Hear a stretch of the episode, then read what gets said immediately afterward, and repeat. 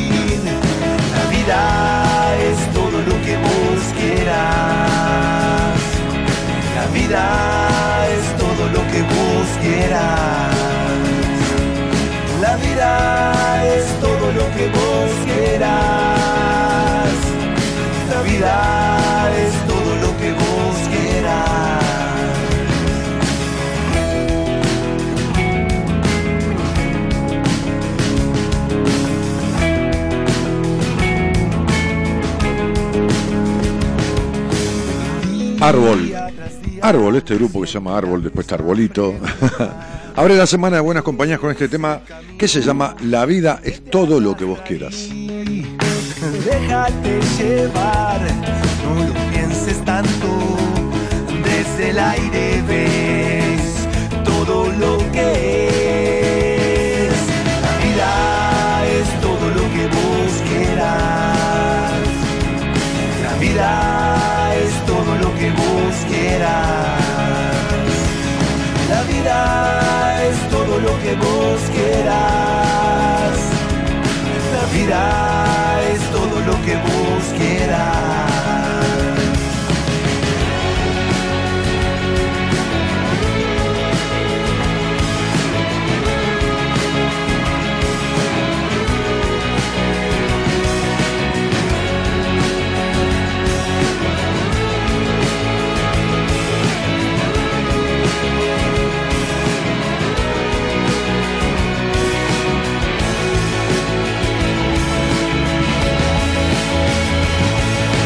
Vida es todo lo que vos quieras.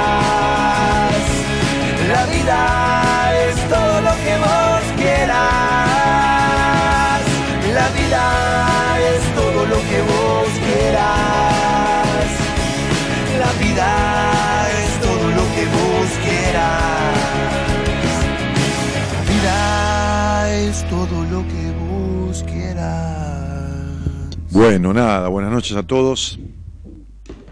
Y sí, la vida es lo que vos quieras, ¿no? Es todo lo que vos quieras. No, pero lo que yo quiero es, sí, sí, pero...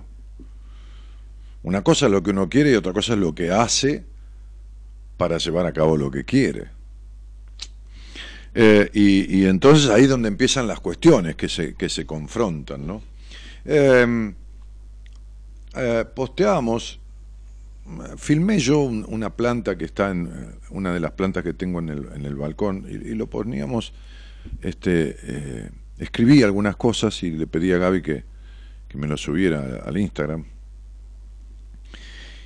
Y mirá, porque, porque curiosamente esta planta, ahora, se los voy a leer el posteo, ¿no? Dice, e, esta, esta bisgonia, que es una planta, hay de muchas clases, pero este, esta es una que son como trompetitas naranjas, ¿no? Este, dice, esta bignonia, no bigonia, bignonia, que suele florecer de dos a tres veces al año, este, acá, decía yo, acá en mi casa, ¿no? Estaba filmando en el balcón de mi casa, estuvo casi un año sin dar flores. Una sola explicación le encuentro. Porque hasta, hasta el muchacho que viene a hacer un mantenimiento de jardín cada mes, mes y medio, ¿no? Algunas cosas que, yo no hago, este, este, se asombra de que la, planta por ahí da dos o tres floraciones al año. Bueno, estuvo casi un año sin, sin dar flores, decía yo, ¿no? una sola explicación le encuentro. La cambiamos de maceta. Le pusimos una más grande. Le pusimos nueva tierra. Le pusimos abono. Es decir, mejores condiciones supuestamente. Sin embargo, retrasó la floración. Yo suelo decir que los cambios sirven, pero no alcanzan. Lo externo ayuda, pero no es suficiente. Nueva casa, nuevo trabajo, nueva pareja, o final de pareja, bajar de peso, ir al gimnasio, hacerse vegetariano o vegano, o dejar de serlo, irse del país o volver al país, empezar una carrera, cambiar de carrera, dejarla, empezar otra, hacer pilates o zumba o reiki o yoga. Todas estas son variaciones posibles de cosas que uno hace. Y hay muchas más. O que deja de hacer, o que vuelve a hacer en la vida. Todas estas cosas y muchas más de este estilo. Pero la gran pregunta es quién sos, qué sentís, qué hay dentro tuyo. Y entonces empiezan a partir de esa pregunta, si te empezás a tratar de responderla o buscar con quién responderla, ahí empiezan los casi darse cuenta. ¿Por qué digo casi? Escribía yo ahí. Porque empieza generalmente una búsqueda estéril que en vez de focalizarse en el real origen de las sensaciones que provoca el no ser, la mayoría de las personas se direccionan de dos maneras. Quedarse en lo conocido o buscar sin saber qué buscar. No saben lo que buscan. Y entonces a los manotazos entran a agarrar esto, lo otro. Eh. Decía yo, vamos a hablar de estas cuestiones en el programa de hoy. Nos vemos, nos escuchamos, nos hablamos a la medianoche. Abrazo y gracias por estar. Y entonces, en esta en esta historia en la que yo sigo jodiendo, ¿no? Insistiendo de los cambios, ¿no? Porque yo dejé la, dejé tal, tal carrera, empecé otra, dejé, o, hice tal cosa, o hice tal otra, o, me separé, o tiene mucho que ver esto con, con, la, con, la, con esta disquisición pequeña, eh, gramaticalmente pero profunda, ¿no? que tiene que ver entre el hacer o el ser. Y, y ahí es donde, ahí es donde está ese casi darse cuenta, ¿no? Ante esa pregunta, esto está bien, es lo que haces, pero ¿quién sos? Entonces, en el quién soy, en el quién soy, este, o en la respuesta a la pregunta quién soy, o quién sos, bueno, este, empieza generalmente una búsqueda estéril, en vez de focalizarse en el real origen de las sensaciones que provoca el no ser.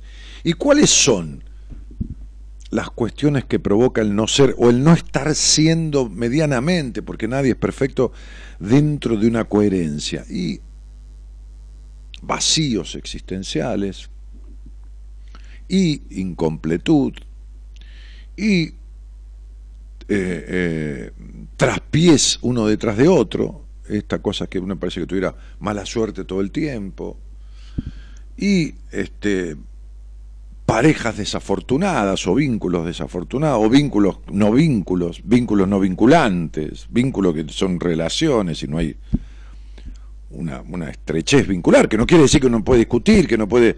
No, que no, que no puede tener... Al contrario, más profundo es el vínculo, más susceptible de, diferencias eh, en ciertos momentos. Este,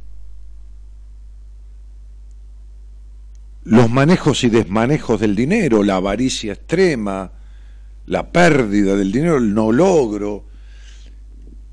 Todas estas son variantes que tienen que ver con el no ser. Con ser muy a medias, digo, no ser, nadie no es, pero uno va haciendo, uno no es nada, ¿no? Eh, y entonces en, esa, en, esa, en esas sensaciones, hay personas, yo atendí a un pibe hoy que lo, acompañó la madre, es, hermano de un paciente que yo, que yo estoy, tratando, un muchacho, es un hermano mayor. Y, entonces este, yo le decía a este chico desconfiado, le dije, sos un desconfiado terrible, ¿no? Apenas se sentó a los tres minutos, me dijo, sí, yo desconfío de todo. Entonces le empecé a decir cosas de su vida y sensaciones, le dije, no naciste vacío.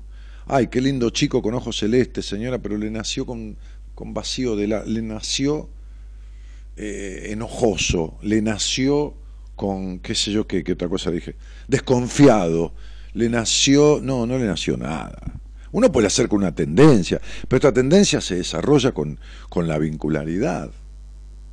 Entonces, cuando yo pregunto muchas veces, yo digo, si yo te dijera quién sos y qué querés, no lo sabes, ahí hay un vacío del ser.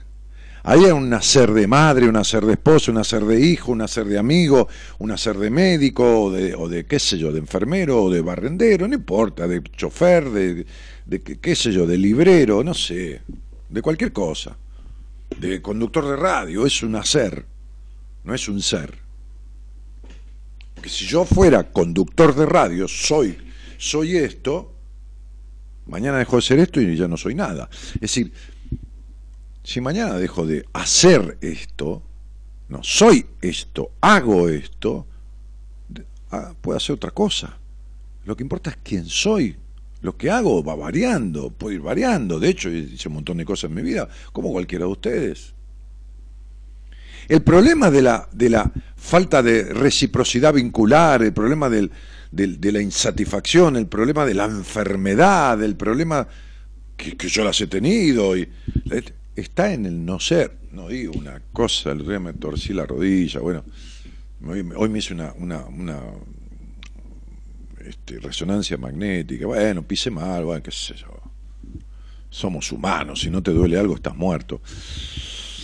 Pero el problema del problema de siempre lo mismo, el problema de siempre me, siempre me cagan, siempre la pérdida, o siempre me traicionan, o, siempre me siento así, o siempre esto y siempre lo otro, los siempre ya ahí no, ya ahí estás afuera del ir siendo, digamos, arrimaditamente, me hago cualquier palabra, meto arrimadamente, arrimaditamente, como que sea un poquitito arrimadito, arrimadamente, ir siendo arrimadamente al camino por donde viniste a transitar, por el que deberías transitar. ¿Pero por qué deberías? Yo tengo, en el sentido de dejar de sentirte como te sentís.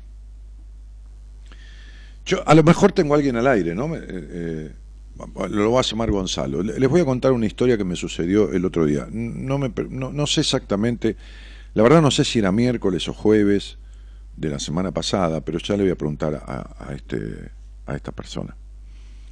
Em, resulta que, que, ah, justamente por esta resonancia magnética, este, que tengo que tuve que hacerme hoy a las 9 de la noche terminé de atender me fui este ahí a un, instituto este que me hicieron el estudio. La verdad una atención bárbara porque me entré 9 menos 5 la chica me tomó los datos ahí y a las 9 en punto me llamaron me metí en ese resonador que me da que es medio cerrado yo que soy medio fóbico para algunas cosas este y, y a las 9 y 10 9 y cuarto estaba saliendo. Eh, entonces cuando fui, cuando fui el otro día a la, a la obra social, es decir, yo, eh, tengo una característica tributaria impositiva de monotributista, este, y, esto corresponde a la obra social de, de pequeñas y medianas empresas, este, que es PIN, una obra social, que, que, tiene que ver con los monotributistas, justamente, ¿no? Este, entonces estoy adherido a esa obra social en, en un escalafón, pago una diferencia de lo de lo básico y tengo un plan un poco mejor que... Bueno, eso. Entonces estaba en, estaba en, la, en, la, en, el lugar ahí sentado, llegué y me quedé parado, me dolía la rodilla, pero este, no, había asiento, había cinco o seis personas sentadas y algunas chicas atendiendo, chicas y chicos, muchachos. Y entonces este, se levantó una señora que fue a atenderse, ya se iba lógicamente, a, pedir su turno, qué sé yo, y me senté y, se desocupó un lugar de la punta y estaba medio incómodo sentado entre medio de dos personas, viste, yo soy muy grandote, cruzo la pierna, le pego al otro, y, entonces me corrí al sillón de la punta. Después la señora al lado mío también la llamaron y se sentó un caballero ahí, al lado mío. Entonces yo ya había ido a atenderme, me dijo, espere señor, que me van a autorizar la orden el auditor, porque es una resonancia, es una cosa bastante cara, que es un estudio, entonces el muchacho me atendió, me verificó todo, que tuviera la carne, que tuviera el día, que sé ahí en la computadora. Y me dijo, paso la orden, la va a ver el auditor y cuando me la autorizan, se la doy. Bueno, entonces me volví a sentar en mi silla y estaba este señor al lado. Y este señor tenía una carpeta ahí sobre la falda, apoyada, yo no tenía mis lentes puestos, y él abrió la carpeta, hacía tres minutos que se había sentado ahí junto a mí, abrió la carpeta y tenía qué sé yo qué cosa, porque no tenía lentes puestos, tampoco me iba a mirar a ver qué tiene, pero tenía unos papeles. Y en ese momento yo dije, ojalá que este tipo no tenga un tumor. Esta fue mi sensación. No sé por qué, además yo no iba a hablar con él, no era, no era conocido mío, no lo acompañé, no sé, tuve esa sensación. Ojalá que este tipo tenga... ¿Por qué? Y no sé, porque ojalá que no lo tenga, no sé por qué me vino esto, podría haber dicho ojalá que no tenga un callo, ojalá que, qué sé yo. Ojalá que se saque el Kinisai, no sé. Cualquier cosa. Entonces, al, minuto que, sentí eso, el, señor me habla. Me dice, perdón, y me dice, ¿puedo hacer una pregunta? dice, sí. ¿Usted que eh, lo atienden bien en esta, en esta? Sí, la verdad que sí, le digo. He tenido algunos problemas con alguna institución médica, pero eh, y de mucho renombre, este, que es una clínica está en Barrio Norte, este, Sí, me dijo, pero eso ya es problema de la clínica. Le digo, sí, por supuesto. Le digo, pero acá la atención es buenísima, las chicas, la información, qué sé yo. Le digo, la verdad que. Me dijo, este, y no sé, que me preguntó sobre el plan que yo tengo, que es un plan que un poquito superior, digamos, diferente que el de él, que un poquito más. Bueno, no importa, porque eso es este, este, cuestiones, este, ¿cómo se llama?, burocráticas. Entonces, en ese momento, lo llaman a él lo llaman para hacer su trámite, qué sé yo, tenía que hacer... Ah, no, porque me dice, entonces me dice, no, yo le preguntaba estas cosas, porque yo hace menos que estoy en la obra social, porque yo tengo un tumor. Yo no pregunté nada, no le pregunté ni qué lo trae acá, ni qué. Y no está mal que me lo haya dicho, está todo bien. Yo ahí me quedé, viste, medio que me corrió, no, no digo que me corrió un frío, porque esta cosa, estoy acostumbrado a decirle cosas a personas, que me, pero no a sentir esto que sentí de este señor. Gracias por el mate, este Gonzalo. Y, entonces, este, eh, eh, ah, lo llaman a él para, para, para, para hacer su trámite, qué sé yo, debería hacer un estudio. Ah, me tengo un tumor y me van a operar, creo que me lo dijo eso, sí, me parece. En ese momento. Lo llaman y se va a atenderse. Entonces, mientras estaba ahí atendiéndose, qué sé yo, ahí en la ventanilla, en, el escritorio, digo, me llama a mí Martínez, qué sé yo, sí, ah, tome. Entonces me da la orden mía. Y en el momento que me da la orden mía, y yo arranco para salir, porque yo necesitaba más. Ah, renové mi carnet porque estaba medio gastado, medio de años ya.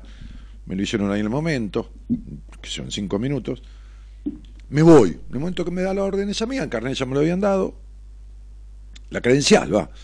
Este, me voy. Cuando me voy, este señor sale conmigo, porque había terminado su trámite, así que salimos juntos. Entonces salimos juntos y vamos por el pasillo para el ascensor, porque estábamos en un sexto piso ahí en Florida y, y Rivadavia, Florida, Florida 1. Este, así se llama el edificio, Florida 1. Entonces que vamos a tomar el ascensor y no sé qué me dijo, gracias, qué sé yo, le dije, no, no éxito, que tengas, no, suerte no, porque yo no, que haya éxito, qué sé yo, me dijo, sí, sí hay que poner optimismo, le dije, no, no, optimismo no, no alcanza con eso, digo, hay que resolver los resentimientos y el rencor. No sé, me salió adentro, ¿qué cree que te diga, viste? ¿Qué sé? Yo no me meto en la vida de nadie, pero, viste, él me dijo, yo supuse que tenía algo así, no sé, lo sentí. Después él me dijo, y entonces ya cuando me dijo, me dio pie, y desde el camino del ascensor del sexto piso hasta que llegamos a planta baja le dije tres cosas, tres o cuatro cosas de la vida de él. Así. Para colmo le pregunté cómo se llamaba, por una cuestión de respeto, qué sé yo, y cuando me dijo el nombre, listo, me bajaron un par de cosas más y después nos quedamos en la puerta hablando. Y le dije lo que yo hacía, para cómo le dije, ¿quiere hablar conmigo en la radio? me dijo, sí, sí, le digo, porque usted hace algo artístico, creativo, me dijo, yo soy arquitecto, me dijo. Bueno, le dije, no, porque esto que no, porque me contó un par de cosas, no, pero esto es de mucho más atrás, amigo, le dije, no, no, no, no es por ahí por donde usted lo busca. Este, y, bueno, yo había hecho terapia algunos años, pero como estas cosas que sirven, pero no, no, no alcanzaron. Entonces yo lo llamé al aire, le dije, eh, ¿quiere que usted ¿Usted qué hace? Entonces le dije, y entonces tomó nota, entonces me escribió en el Instagram, y le dije de hablar un cachito con él, y entonces ahí Gonzalo me lo puso al aire porque mañana lo van a operar. Justamente mañana, hoy, martes, lo operan. Entonces acá lo tengo. Hola, buenas noches. ¿Cómo te va, Claudio? Hola. Hola. Sí, ¿cómo te va, Claudio? ¿Qué decís, Daniel? ¿Cómo te va, querido? Muy bien, che. Baja, baja, apaga, apagar por donde estés escuchando el programa, porque... Sí, sí, te estoy escuchando y estoy escuchando... Claro, el delay. Distinto, eh, sí, sí. Entonces apaga eso, qué sé yo, la computadora. No, no, no, ya lo bajé, te, veo nomás en el Claro, bueno, entonces digo... Estamos en el aire, ¿no? Sí, estamos en el aire, sí. Este... Tenemos que hablar igual que si estuviéramos en un bar, así que acá no hay Pero perfecto, ahora estaba escuchando todo lo que nos pasó. Nos pasó. Esa cosa tan causal, como me pusiste vos, causal. Claro, ¿de qué casualidad? No, es causalidad, ¿no? De, de, casualidad no tiene nada, ¿no? No. Este, un día, un día, vos sabés que yo un día fui a la Recoleta, una, una amiga, hace muchos años, como 28 años, 30. Sí. Me dijo, vamos a ver, vamos hasta, hasta el Paseo del Pilar, ahí que hay gente que tira las cartas, ¿viste? Que a ella le gustaba mucho todo eso. Amiga, ¿eh? Amiga, no una chica salía, no, no, amiga, punto, chao, de allá de mi pueblo, Ramón Gía. Y entonces este, llegué y ella me, eh, llegamos a un lugar, eh, a una de las de, de, esas, de esas este, carpitas que hay ahí en el Paseo del Pilar, que hay muchos locales, ¿viste? Y todo esto. Sí, sí. Este, y, entonces ella le saludó a un tipo, un tipo que está con un sombrero, tipo cowboy, tipo mayor, este, y le dijo, ¿qué haces, Omar? ¿Cómo te va? Hola, ¿cómo te va, Vicky? Le dijo esto, lo otro. Este, tirá las cartas a mi amigo. Entonces me senté, el tipo me mira, me dice, cortame la baraja, ¿no? Entonces me mira así, tira tres cartas, me dice, ¿cuántas botellas de champagne te has tomado en tu vida sin sentirle el gusto? De la nada, de la nada, ¿eh? ¿Qué, mierda tiene que ver eso con las cartas? Pero bueno, no importa. Y yo me, me quedé, porque yo estaba en un momento de mucha crisis de mi vida, como en el que estás vos. Y esto que hablamos cuando nos encontramos con vos, me dijiste, sí, se murió mi esposa, que no tengo detalles yo, ¿no? En su momento falleció tu esposa. Este, y yo soy divorciado, también te dije. ¿Eh? Primero, en realidad, primero me, me divorcié, después falleció. Sí, pero yo te dije, el tema tuyo es mucho, mucho más atrás. Sí, me metiste el dedo. Sí, te metí el dedo. Sí, pero, a ver, no por hijo de puta, ¿eh? Sino, no, me pareció perfecto. Este, porque, porque vos te prestaste, te abriste, me buscaste. Yo presumí que vos tenías una enfermedad de esa, de esa, de esa, de ese cariz este, y después... Es que yo, es que yo siempre, perdóname, yo sentí que me estabas mirando, cuando yo estaba con esos papeles que movía, sacaba, ponía, anotaba, escribía... Sí, porque yo estaba teniendo una sensación, ¿entendés? Y yo te miré, pero yo no me veía un carajo, porque yo veo, pero sin los lentes no veo, lo, no veo para leer, para leer, ¿me entendés? Tengo pero créeme que yo tuve la necesidad de preguntarte... Eh, ¿Qué te pareció la obra social? No vamos a dar nombre, o sí, vos ya estuviste hablando. Sí, o de PIN, que no vamos O de PIN, digo, no sé, porque me salió, aparte, eh, me está pasando esto, ¿no? De que estoy al lado de alguien, me estoy pasando los estudios, bueno, ya sabes, tengo un tumor. Sí. Mañana, mañana tengo, mañana me interno, Daniel, mañana me interno en el órfano. Te operan, te van a sacar un pulmón, Me van a sacar, no, no, me van a sacar un, Un tumor, una parte del pulmón. una parte del pulmón. Bien. Te, te interrumpí, discúlpame. eso No, sí. no me interrumpiste nada, habla tranquilo, hermano. ¿Y mañana te Y- internan y mañana te operan? No, te, te digo cómo es. Mañana me internan y pasado me operan. Pero ya vengo hace cuatro meses con todo esto, haciendo estudios y estudios prequirúrgicos. Y vos sabés que algo que me llama mucho la atención. Y estamos en el aire, me parece bárbaro. Yo, a mí esto, creo que te lo dije, Daniel, no me acuerdo. Porque hablamos, fue un ratito, pero hablamos tanto de que salimos de ahí. Sí, habrán sido ocho minutos, no sé si llegó a diez. Y vos te diste cuenta que yo me estaba yendo y me llamaste, no sé, para decirme qué cosa, y yo me volví. Y ahí me di cuenta, digo, acá hay fin, y acá, ¿cómo me voy a perder el programa de, radio, la invitación que me hiciste? Pues te quería decir esto, yo creo que te lo dije. Yo ya pasé, yo vengo de una depresión muy profunda, Sí, sí, creo que te lo dije, ¿no? sí. Y hoy no, no puedo creer que se me despertó todo esto, se me disparó todo esto, para bien, para bien. ¿Qué quiere decir? que ¿Qué quiere decir? estoy con vos. Estoy hablando, estoy hablando por radio con vos, y que te conocí el otro día, nos conocimos, y mañana me voy a internar. Una cosa que decís, ¿cómo puede ser que tengas ganas? Es, es increíble, estaba ansioso, pero ya te diste cuenta. No, ansioso no, rompiste los huevos de, de 40 maneras, hermano. Pareces Petrona de Gandulfo. Me, me- por el Facebook la contactaste a Marita. Marita me dice, che, me llamó, Marita, no, Marita, no, me llamó un señor que lo conociste en Odepin. ¿Qué carajo tiene que ver? Si yo no le di el teléfono tuyo, le dije. Este, ¿Qué está haciendo? Te encontró el teléfono. Después, Claro, encontré el teléfono. Claro, yo llamé desde mi casa a mi productor y le mandé un mensaje y dije, explícale, y recién mi productor me dijo, me quemó la cabeza en dos minutos este tipo, me Así dice. Sí, Sí, es verdad. y claro, no, pero, Es que no aguanté, que digo, no, no, no, no es que no entendía nada, digo, estas cosas están pasando por algo, no puede ser, entonces agarré el teléfono, digo, voy a, voy a averiguar, voy a llamar, no puede ser. Y bueno, acá estoy. acá No, estoy. está bien, mira, yo estaba, estaba este, en casa, eh, después que me hice, de- sí, ahora hoy, después que estaba, me hice esa resonancia, estaba hablando con mi mujer, de lo tuyo, que se lo expliqué el otro día, se lo conté, digo, negra, no sabes lo que me pasó, qué sé yo, con esta cosa de la coincidencia y la percepción y qué sé yo. Sí. Entonces ella me dice, después, después te digo algo, ¿no? Porque sa- sabe lo que me pasó y sabe que, que vos ibas a hablar conmigo. Entonces yo me iba, este, porque no, no, empezamos a comer tarde y entonces me dijo, uy, las 11, y me, me, tengo que rajar. Bueno, de- después te digo algo, dice, ¿no? Después, después veo y te digo algo de esto, que le pasa, ¿no? Entonces me dice, fíjate, recién me, escribió por, por WhatsApp y me dice, fíjate, sí, porque ella, en el buen sentido, es más bruja que yo, fíjate si lo de este señor tiene que ver con, hay una cuestión que que yo entiendo que no ha sido aceptado nunca por uno de sus padres, me dice ella, desde su sensación, ¿no? Entonces, ¿Ella es mi psicóloga como vos? eh, digamos que yo no te dije lo que te dije de la psicología, desde la psicología, ¿no? Yo te dije lo que te dije desde mi intuición y desde algo que va más allá un poco, que tiene con la numerología. Pero Gaby no precisa ni fecha de nacimiento, te sienta y te dice la vida o te empieza a encontrar cosas que te explican, este, porque, porque tiene esta capacidad de leer el alma del otro, ¿entendés? Entonces ya no le importa ni el nombre, ni la fecha en que naciste, ni nada. Buah. Entonces dice, eso lo pienso yo, no lo saqué de ninguna información. Este, después sí me da una información, ¿no? Porque tenemos libros y todo un montón de cosas, y me- abajo me dice, el tumor benigno lo explica en el sentido de que habla de pensamientos y formas de ser enquistadas por la rigidez.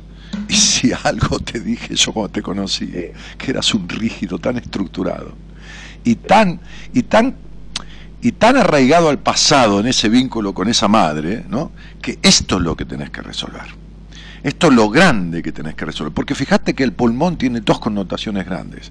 Vos fí- fíjate cuando vos me hablaste de la, de la depresión, este, Claudito, yo te dije, la depresión son enojos terribles de la infancia. Que encima uno no se cree con derecho a sentir. Pero, pero desde algún lugar, vos fíjate que el pulmón tiene que ver con dos cosas desde la medicina cuerpo-mente, ¿no? Con la tristeza, sí, y con la incapacidad de respirar libremente la vida. eh, Esa, esa sí que me gusta. Porque Y la tristeza es lógico si los enojos son tristezas. Es que yo soy de enojarme y todavía a veces vos me lo dijiste en el ascensor. Sos como un chico, veces reaccionás con un enojo tremendo, tenés un enojo tremendo y es cierto, es cierto. Pero lo- estos enojos, que yo soy un caliente también, los tuyos son de tu infancia.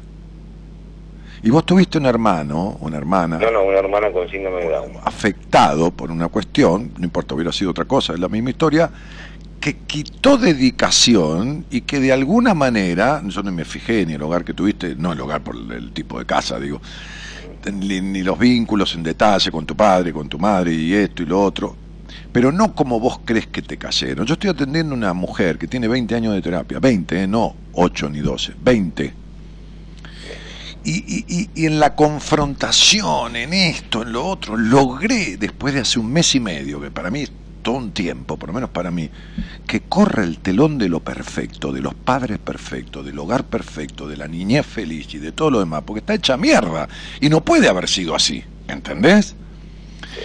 Entonces, ese no me dijo, ay, discutí con la madre, y, tiene, y, tiene, y tiene- no tiene 15 años, tiene 40, pero tiene una idealización de todo acomodado como uno necesita para no ver la mierda, pero vos sabés que si uno barre mierda bajo la alfombra, igual, eh, ¿entendés? Al final ya logra mierda. Pero vos, vos hablabas recién de los 20 años de mujer de terapia. Vos me dijiste a mí, no me acuerdo si en el ascensor, cuando salimos, porque salimos del ascensor y seguíamos hablando, que vos no hiciste terapia, me dijiste.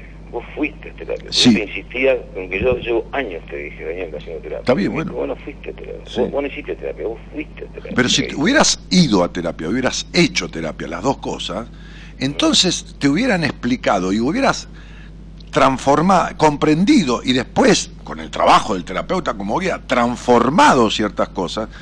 El hubiera no existe para una mierda, porque ¿en qué hubiera? Y si mi abuelo hubiera sido, en vez de eh, analfabeta, porque pobre la gallega no sabía ni leer, hubiera sido la princesa de Asturias, yo hubiera sido el hijo de la princesa de Asturias, ¿viste? Pero no, era una vieja gallega que, que lavaba ropa sucia en las rías, iba a misa todos los días, en el principio del siglo pasado. Entonces, pero vamos a suponer y a ponernos en un hubiera, Claudio, si hubieras hecho un trabajo en terapia transformador, esto no debería haber sucedido. ¿Entendés esto? Cuando decís esto te referís al tumor. Por ejemplo. Pero a mí esto me despertó. Yo no, yo no, No, yo- no, pero claro, pero yo no me reconozco. No, pero por supuesto, bien, pero por supuesto que te despertó. Por eso es benigno, ¿entendés? ¿Entendés? Porque habla de pensamientos y formas de ser enquistadas, pero el tumor está llamando a una, ¿cómo te puedo decir? A, a una reacción. ¿Me comprendés lo que te digo?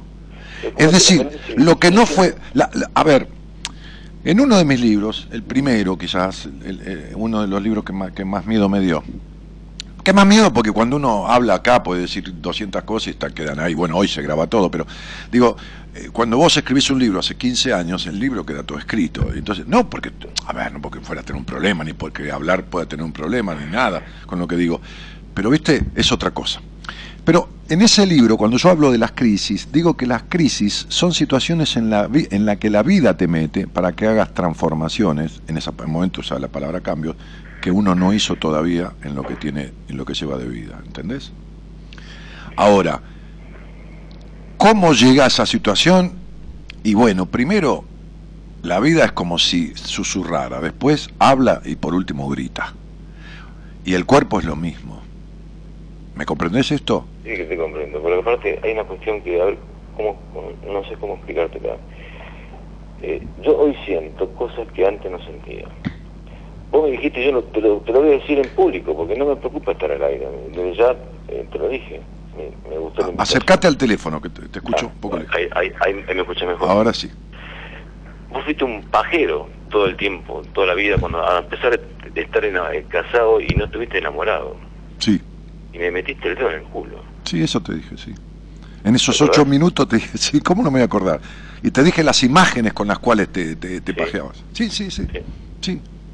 Bueno, este es el despertar. No importa, yo no. A ver, Es que está, ahí está, eso, yo siento que desperté. Hoy pero lógico, boludo. Pero, y este, y bueno, a, a ver cómo te crees que desperté yo, con unas patadas en el orto que ni te cuento, ¿entendés? Que, que no es que me las pegaron literalmente, pero con una crisis también existencial. Est- est- Estar en la cima y caer al, al cuarto subsuelo, económicamente, con ataques de pánico, cuatro o cinco ataques de pánico todos los días. te leí, Te estuve leyendo, te estuve leyendo. Bueno, me estuviste leyendo. Bueno, entonces, digo, y algunas otras cosas que pasaron después, como correcciones, viste, que faltaba todavía, y, y la vi- y uno nunca termina de aprender, pero, pero, digo, pero fuerte, fuerte, esa fue muy grosa, que duró años, este, Y, y- y claro que esto viene a despertarte. Pero ¿Entendés? pasa que yo esto, esto empezó un 20 de, de octubre del año pasado, Daniel, cuando fui al cardiólogo y me ocultó, me dice, no me gusta nada como escucho con, en la forma que respiras, Claro. debe ser una placa. ¿Vos fumabas? No. Nunca, mi puta. No, no, pero eso te iba a decir, porque yo escribí un, escribí un, ahora me, cont- me, me contás, tenemos tiempo. Escribí un, ¿cómo se llama? Un prólogo para el libro de un médico cirujano. Este, este, y yo eh, decía ahí que en realidad las enfermedades son más allá de lo que físicamente presentan.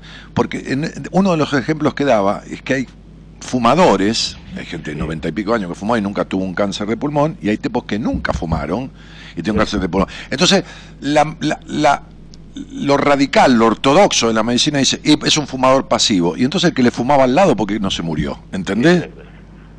¿Cuál- cuál- ¿Qué porcentaje fuma el fumador pasivo de lo que se fuma el Pero otro? aparte yo no fui fumador sí, porque yo no frecuentaba, no era un hombre de la noche, que me Nada, ¿qué vas a hacer vos? No, ni Yo pedo. trabajé en lugares, yo soy arquitecto de hace treinta y pico de años y tuve siempre el aire libre y, Claro, y nada de eso. claro, seguro. Yo creo que tiene que ver todo esto con un poco lo que vos estás diciendo, con estos mis últimos cinco años de vida que yo tuve fueron terribles, terribles. Vos pensás que yo ya venía con depresión, venía laburando mal, depresión. Después de la depresión vino la separación.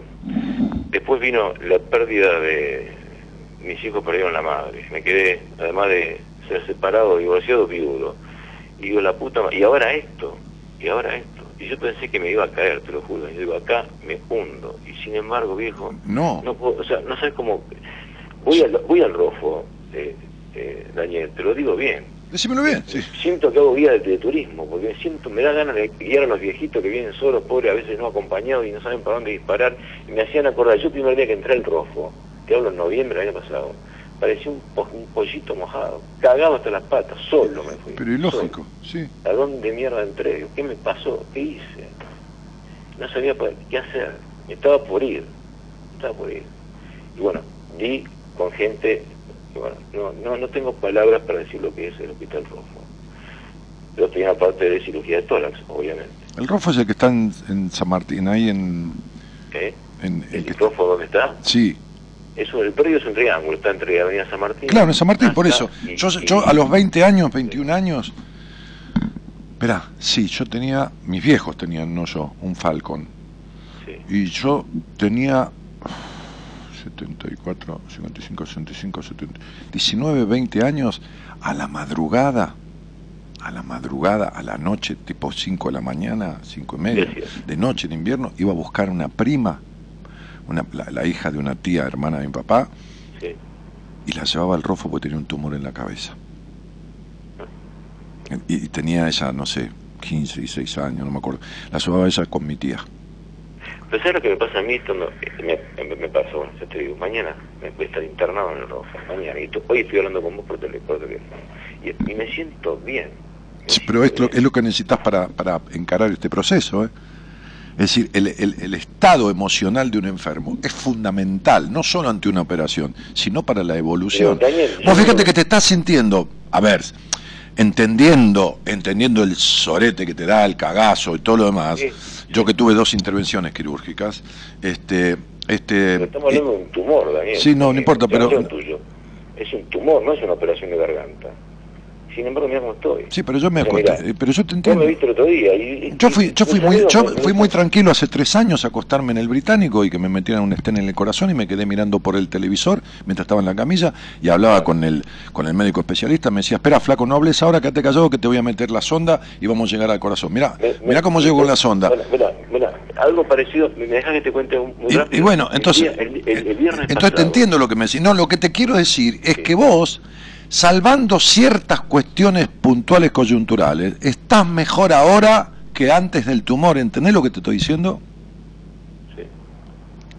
Vos lo, lo yo estoy... Mirá, el día viernes pasado, si no me equivoco, porque fui tantas veces al Rofo, me hicieron la- el, el último prequirúrgico, me llenaron de prequirúrgico.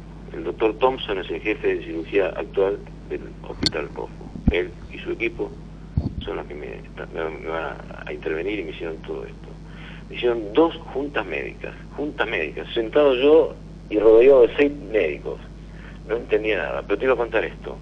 El viernes pasado me hicieron el último estudio, una video broncoendoscopía. Me mandaron la camarita por adentro del Sí, toda sí, la sí, respiratoria hasta llegar al tumor, Sí, porque así me dijo Thompson, el médico, el doctor.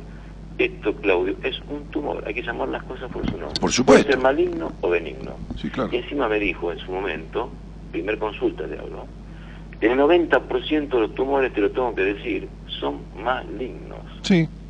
Pero podés estar dentro del riesgo. Mm. Bueno, pero lo que te quería contar es otra cosa. La última intervención que me hicieron ahora del último periodo de estudio, me, me, me metieron anestesia total, una hora, creo que estuve dormido, a menos lo que me dijo el médico, no sentí nada, fui con una paz, y Mm. cuando me estaba despertando, Mm. no me vas a creer, y yo me lo creo, cuando yo me estaba despertando, Daniel, la anestesista me empezó a hablar, me dice, hable, hable si se despierta. Digo, doctora, te lo juro, Daniel, no me vas a creer lo que te voy a decir. Doctora, ¿le puedo contar un chiste? Eso le dije. Yo creo que estaba dormido, no sé. Cuente, cuente. Le con- terminé, sa- salí contándole un chiste a la anestesista después de tenido una intervención, o sea, no quirúrgica, la intervención grande va a ser. Digo, ¿qué mierda me pasa a mí? No lo puedo creer. Me pueda sentir así. Y voy suelto, voy tranquilo a cada una de las cosas que me hice. Por eso a veces le digo a la gente, eh, a la gente misma del rofo, yo estoy en el pasillo, como me pasó con vos, que te pregunté hace mucho que se atiende, o cómo le resulta la obra social. Estoy en cada lugar donde iba al rofo, que son distintos pabellones, te mandan a cardiología, te mandan a neumonología y así. Sentado esperando que me atendieran, no aguantaba, me ponía a charlar con la mujer de al lado, o con otro, y no me daba cosa que me contaran su historia. Y lo hacía con una, una tranquilidad suelto, suelto. O sea que eh, yo estoy sorprendido.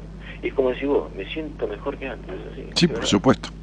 verdad. Bueno, justamente puse acá en la computadora tu nombre completo y la fecha de nacimiento y acá veo, justamente, viste, yo te dije algo que mi mujer me dijo, acá lo tengo anotado en el WhatsApp, y acá veo exactamente que tu padre no existió en tu vida y que además hay una decepción muy fuerte de tu papá. ¿Sabes por qué no existió? Creo, lo sentí siempre. Mi padre, y toda mi familia son inmigrantes, italianos, todos. Sí, está bien. Mi viejo huyó de la guerra, se escapó. Vino a la Argentina. Vino a América, ellos decían, vamos a América. Mi madre lo mismo. Mi viejo laburó toda su vida, 34 años en una fábrica. Y laburaba de 6 de la tarde a 6 de la mañana. Está bien. No lo veía, mi viejo, era ausente. Y de hecho yo me sentí un poco un padre ausente después. Y mi vieja me decía, "Shh, silencio, no hables, no, no griten, porque papá está durmiendo. Sí, claro, por supuesto. Vos fíjate para un pendejo, para un pibe que yo quería jugar, Pero por eso, eh, al bueno, margen de que tenía una hermana con síndrome de Down, Sí. no llevaba... al margen no, ya era todo un tema. Bueno, por, la tensión no y... llevaba amigos a mi casa por dos razones, por mi hermana y porque no se podía hacer ruido. Bueno, entonces entendeme lo que te acabo de decir. La depresión son enojos de la historia, de esa historia, que uno no se cree con derecho a sentir. Esto es la base de cualquier depresión. Hay que saber encontrar y explicarle al paciente esto, porque si no, no va a llegar nunca a salir de esa depresión. Entonces, toda carencia en un niño, no hablo de carencia de, de- comida, eh, que- porque tiene arroz en vez de tener eh, faisán, no, no. Toda carencia afectiva, importante, no circunstancial, es enojo porque el, niño no entiende la palabra carencia. Cuando no tiene lo que desea, de una manera habitual de todo el tiempo, entonces se le instala el enojo, ¿entendés? El no poder jugar, no poder traer a tus amigos, el estar en silencio, callarse la boca, el esto, la falta de ternura del padre, el no jugar con el padre, el que no esté, el que no está. Jamás en mi vida, Julio. Y bueno, pero te lo estoy explicando. Por eso, fíjate que mi mujer me dice, desde ningún libro, ella me dice, la frase fue, fíjate si lo de este señor tiene que ver con no haber sido aceptado nunca por uno de sus padres. Eso lo pienso yo, no lo saqué de ningún diccionario. Diccionario se refiere a libros que tenemos de, lo emocional y, eh, lo físico, la, la relación entre lo físico y lo emocional. Y después me da un par de, de cosas que, de las cuales habla el diccionario. ¿no? Eh, habla de rumiar el pasado, penas viejas que no deja de sentir. Y esta es tu historia. Por eso el vacío, por eso el vacío de quién es? Y del niño, de Claudito. ¿Entendés? Este niño que creció antes de tiempo por un hogar gris, con obligaciones que le hicieron postergar la naturalidad de ciertos procesos evolutivos, de pasar de nene a niño, a nena, a prepuber, jugar, que esto y que lo otro, que le fue restringido y que lo único que le quedó es apegarse a una madre y meterse mucho con esa madre, porque al no estar el padre, el pibe se mete mucho con la madre y ahí se genera un Edipo que nunca se cortó. Y entonces, por eso después hay ciertas cuestiones en los encuentros vinculares con las mujeres, ¿entendés? Entonces digo, por eso digo, eh, la mayoría de los casos en donde hay años de terapia, fueron fueron años que sostuvieron por lo menos no se hundió más uno pero no pero, pero no pero no transformó no no arregló una no, para ser claro viste hablando entre hombres así como tuviéramos en un bar como hablamos ese día esos 7 8 minutos no arregló una mierda. ¿entendés campeón? ahora viste que dijo uno hacía falta tanta agua para apagar, apagar tanto fuego y sí. cuando llegás a la edad que vos llegás porque la crisis acá está planteada eh, fíjate que el, primer gran planteo de esta crisis existencial se da a los 30, entre los 34 y los 35 años. ¿no? Se da ahí. En algún sacudón que pudo haber, ¿no? Este, a los 32 pudo haber una cuestión y todo lo demás, pero, pero después se va como profundizando, como si, como si viste, primero te, primero te, te, te, hablan, después te gritan y después te dan un palo en la cabeza, y a los 55, 54 o 55, a partir de los 55 es como si te hubieran dicho, bueno, basta, se terminó. Basta, basta. Aguantate la que viene. ¿Se entiende? Sí, ¿y me está pasando eso? Y vos que sos un controlador del carajo, y que y yo te lo dije también eso, un controlador del carajo, este, bueno, eh, eh, eh, yo, yo tengo un cuadrito acá en, la computadora, si vos lo estás viendo, bueno, ahí no lo vas a llegar a ver, pero amarillito, que es una regla de cálculo donde yo pongo tu nombre y me da resultados, ¿no? Resultados están las etapas de tu vida, cosas, las afectaciones, la madre, eh, lo que viniste a aprender. Fíjate que el objetivo final de tu vida, no final de cuando te mueras, sino final de aprendizaje, es justamente el desapego. El desapego total, el desapego, que no es desamor, es el desapego de la historia. Es como lograr vivir como si hubieras nacido un repollo. ¿Entendés? Pero no desconociendo a tu mamá y a tu papá. Pero limpiando el patio, baldeando el patio de la historia para salir de los efectos por los cuales el controlador, el melancólico, como tu madre, ¿no? Una madre infeliz, melancólica, este, este que está aquí. toda la vida melancólica. Sí, pero que está acá. Eh, bueno, pero está acá, lo tengo acá, por eso en los resultados me lo dice. Va, no me lo dice con palabras, es una estructura interpretativa que yo fui diseñando. Pero hoy me siento distinto, Daniel. Pero, pero yo te felicito, no te estoy cagando a pedo, boludo, te estoy explicando el antes y el por qué termina en esto, ¿no entendés, Claudio? Pero hoy me siento distinto con un tumor encima que todavía no, no me lo quitaron. Pero yo ya no sé que te sentís distinto. Y nuestro no sé cómo voy a salir de eso. Pero si te morís, te morís, ¿qué le vas a hacer? Anda con la mejor intención. Pero así estoy, así siento. Bueno, pero por eso, mirá, te voy a decir lo siguiente. Vos tenés lo que se llama en numerología un, un, un, par de karmas, ¿no? Eh, eh, sí, el karma, pero el karma, ¿sabes qué es? Este, eh, está, existe el karma y el dharma. El dharma, digamos, en términos este, eh, originantes o originales son las capacidades que uno trae. Y el karma son los aprendizajes que tiene que hacer. Bueno, muy bien. Si vos te hubieras tenido que morir, estarías hecho mierda ya. Y desahuciado. Esta apretada de huevos viene porque vas a tener que aprender lo que viniste a aprender. Entonces, fíjate que cuando uno va manejando, a lo mejor te pasó alguna vez, y yo que manejé la ruta 2 en la época que no había autopista, vi algunos accidentes muy jodidos. ¿Tuviste vos? No, vi. Ah, vi. Vi. Yo tuve un solo accidente medianamente jodido que me abrí la cabeza, pero no iba manejando yo, iba manejando un amigo yendo a La Plata, a bailar, de joda, de pendejo. Pero em, vi accidentes muy jodidos. Entonces, cuando uno va por la ruta y ve un accidente jodido, y va a 140, por decir algo, más imagínate que antes no había ni control de velocidad ni tres carajos, levanta el pie del acelerador. Levanta el pie, baja a 100 o a 90 y va a 2 3 kilómetros 90.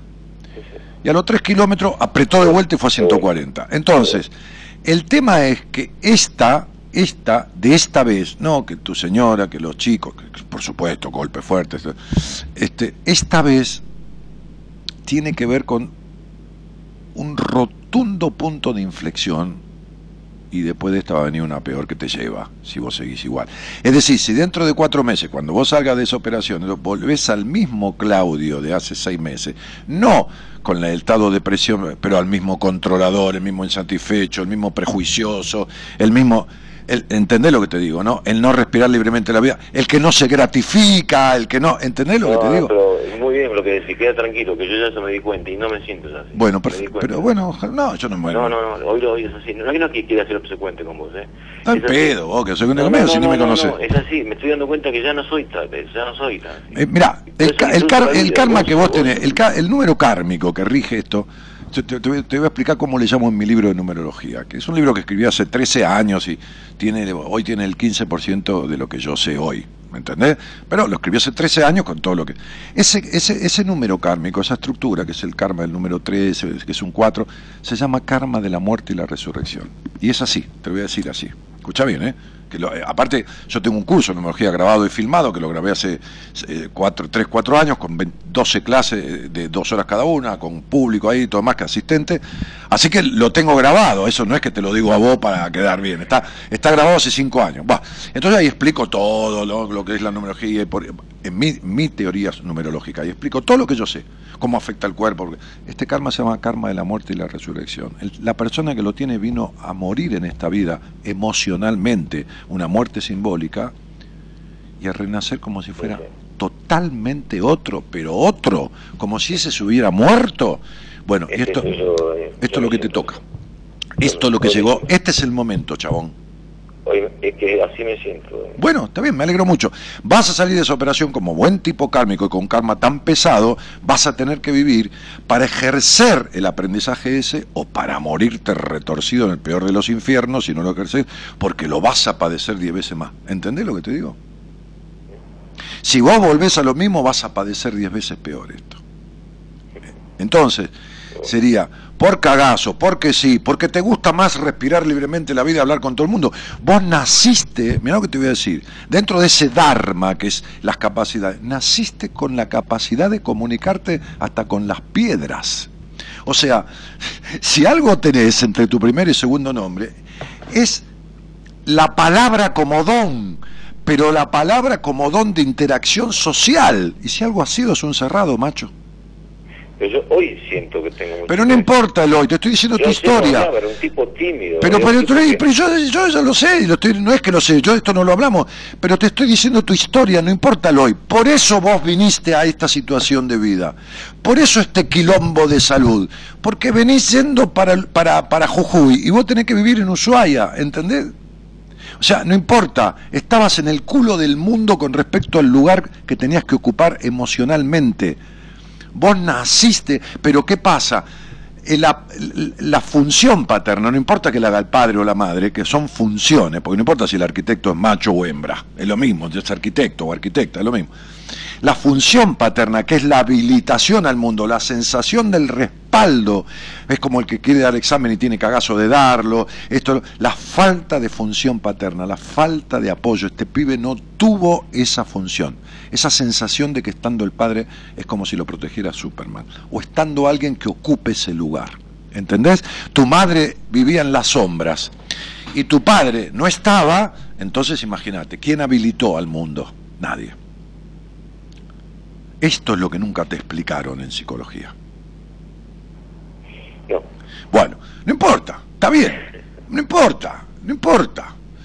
Lo que importa es que este es el momento de esa muerte, esa resurrección, y que yo te juro que trajiste desde el aspecto positivo en la palabra como don en la sociabilidad. Ahora, eso como negativo da timidez, dispersión y un puto sentimiento, reputo sentimiento de soledad interna, vacío existencial, porque son los aspectos negativos. Es que el vino tiene lo positivo, pero también tiene lo negativo. Te tomas cuatro botellas y terminas en un coma alcohólico. Bueno, entonces, estos aspectos con los cuales naciste se, se positivizan o se negativizan en la medida de cómo vos estés transitando la vida.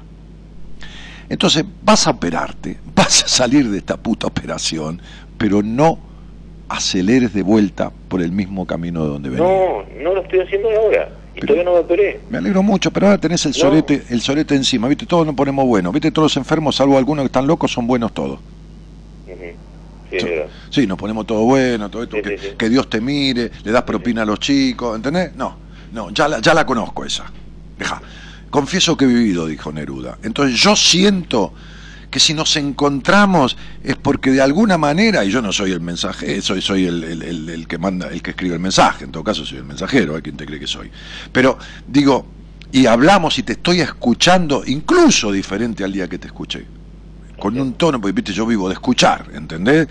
Entonces, digo, y no, no digo vivo por el tema de la guita, vivo escuchando, son decenas de miles de personas que he escuchado en mi vida, eh, eh, en esto, en Hoy me, 20 hoy me escuché distinto. El día que Totalmente. Y que cada día me- es, es así. cada Bueno, está, bien, sí, bueno, está bien, lógico. Claudio, este, este, tranquilo, despertate de la operación, este, es te, fundamental. ya te voy a volver a llamar cuando salga. Cuando Sí, mandame un Instagram, contame un Te poco. mando un Y Instagram, mañana vamos a la cosilla si te, si te parece. Y, Bueno, vemos, y- tranquilo, tran- con tiempo. Hace primero el, el proceso posoperatorio, Vos relajate. tranquilo, si distendete. me lo dijiste, ansioso, muy ansioso. Sí, sí, sí, pero bueno, pero sabes que es la ansiedad, ¿no? No, a ver, ¿me puedo explicar? Y, pero no es de ahora, es de siempre tu ansiedad. Ah, sí. Sí, bueno, y es el niño, boludo. Encerrá un niño. Y vos a Claudito lo tenés encerrado de que tenés uso de razón, chabón. Estuviste encerrado toda la infancia, en, en un hogar gris, y vivís encerrándolo vos, porque en la vida lo dejaste... En la vida agarraste a ese niño, a eso que se llama el niño interno, tan, tan difundido en la psicología, pero no sé qué mierda hacen con ese niño interior, este, este, y lo tenés encerrado. Y este es el pibe que está pidiendo salir. El pibe que quiere jugar, boludear, expresarse en Ah. libertad, todo eso, ¿entendiste? Eh, Esa es la ansiedad. ¿Ok? Te mando un abrazo. Sí, un gustazo. Y bueno, Igualmente, ya. Estamos al habla. Tranqui, Andá a operarte, hacer posoperatorio. Llevate un par de juegos, alguna boludo. Yo me acuerdo con la primera vez que me fui a operar, me llevé un juego de cartas, fui con mi hermana, me puse a jugar al truco y cuando llegó la hora le dije a la enfermera, che, María, le digo, ¿cuándo me venís a buscar? Me dice, pará, ¿estás ansioso? Y sí, vamos a sacarnos esto una vez de encima, dije, y se acabó, ¿viste? ¿Está bien? Pero, Daniel, eh, la última, porque tenés que seguir con el Sí, programa. claro. Eh, yo tuve, me hicieron entre tantas cosas también una punción para Sí, hacer sí, sí. una muestra. Sí, Cuando sí. me hicieron la punción, el doctor Thompson me, me aclaró, te puede pasar que te quedes intervenir, que te quedes en observación, porque Sí. al hacerte una punción, Claro. una de las cosas que pueden pasar se llama neumotórax. Ah, Eh, la pleura que reviste el pulmón se desprende de- y ahí se, se llena de líquido de aire. Claro, te agujerean el pulmón y por eso te va a parar a la mierda y te morís ahogado. Te morís Bueno, ahogado. Estuve tres días internado. Sí, De golpe a cirugía fui. Sí. O sea, de golpe. sí. La pasé bárbaro, Sí. Daniel. Así te lo digo. No Pero, la pasé ¿que- mal. que- ¿Querés que te diga una cosa? Escucha, No la pasé mal. Escuchame esto que te voy a Me decir. cagaba de risa estando en el. Escuchame esto que te voy, escuchame esto que te voy a decir, Claudito. Escuchame. Yo sé que está jodido, eh, está jodido yo el tema, que no es fácil tomar. Pero ¿sabés qué tuviste? Tuve. ¿Sabés qué tuviste en ese periodo de la intervención con Thompson y familia y todo lo demás? Cuidado, hubo señores que te cuidaron, hubo sustitutos paternos que te hicieron cargo de vos, que te explicaron todo como un niño, te, que te cuidaron, que te dijeron la verdad, que no te estafaron, que no te mintieron. Hubo actitudes paternales y maternales, hubo dedicación y hubo cuidado, que ni siquiera vos tuviste con vos mismo nunca. ¿Lo entendés por qué te sentiste tan bien? Sí. Bueno, Será, será porque así fue. sí, te mando un abrazo. Igualmente, un gustazo. Ya Toma. te voy a llamar. A Tranquilo, tranquilo, tranquilo. Chao, chao. Tranquilo. Somos la buena compañía que no ve el medio vaso vacío, pero igualmente, de 0 a 2, lo llenamos juntos. Buenas compañías. Con Daniel Martínez.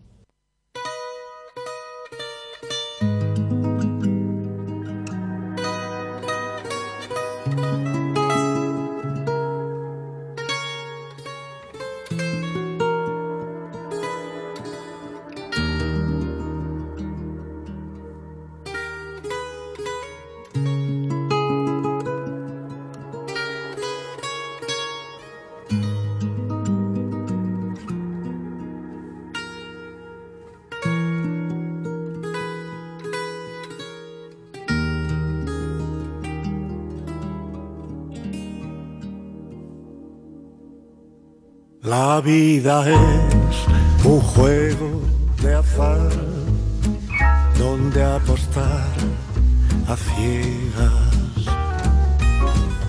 Es un viejo telón. Chicos, no me manden fechas al Facebook, Sonia ni nadie, porque no digo cosas con ninguna fecha. Por favor, gracias. Del corazón. Es el disfraz. Emil Selena Gamboa dice, ¿cómo te quiero, Dani? En algún momento te llamo. Bueno, llamá en algún momento y tratá de que yo esté, porque por ahí, como sos vos, vas a llamar cuando no estoy. Dale. la soledad con unas cuantas gotas de humor, buscar la luz tras la tormenta gris, borrar la nube que te oculta el sol. Compartir Ahí la gente te está hablando por el chat, Claudio, y deseando cosas y comentando cosas. O sea, a la derecha de la transmisión. gotas de humor, buscar la luz tras la tormenta Gabriela gris. Mapi dice, "Ah, yo voy ahí a la clínica y se me sientan todas lloronas, no se me sienta un Dani al lado. Vos no estás con ningún tumor, deja, no te quejes. Dale, anda. A veces levantar y tropezar de nuevo. Mirarte sin pudor en el espejo y ver cómo te sientas sonreír. Antonio dice que bueno escucharte, Dani. Hace mil años que te sigo. Saludos desde el Cerro Largo, Uruguay. Chao, Tony. Luzardo, un abrazo. según lo que te dicte el corazón. Es un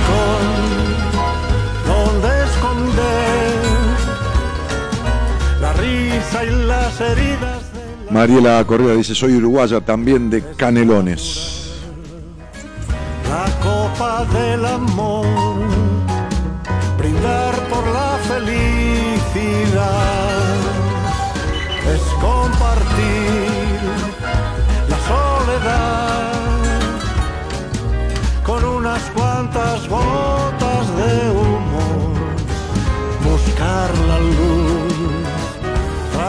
Natalia Costa dice, lastimosamente a veces tenemos que aprender de lo peor de las formas, cuando estamos abajo, al fondo de todo, ahí viene el darte cuenta. Sí, pero hay que ver qué haces, Natalia. ¿Qué haces con tu darte cuenta? ¿Qué haces con tu vacío existencial? ¿Qué haces con tu dispersión? Vos, ¿no?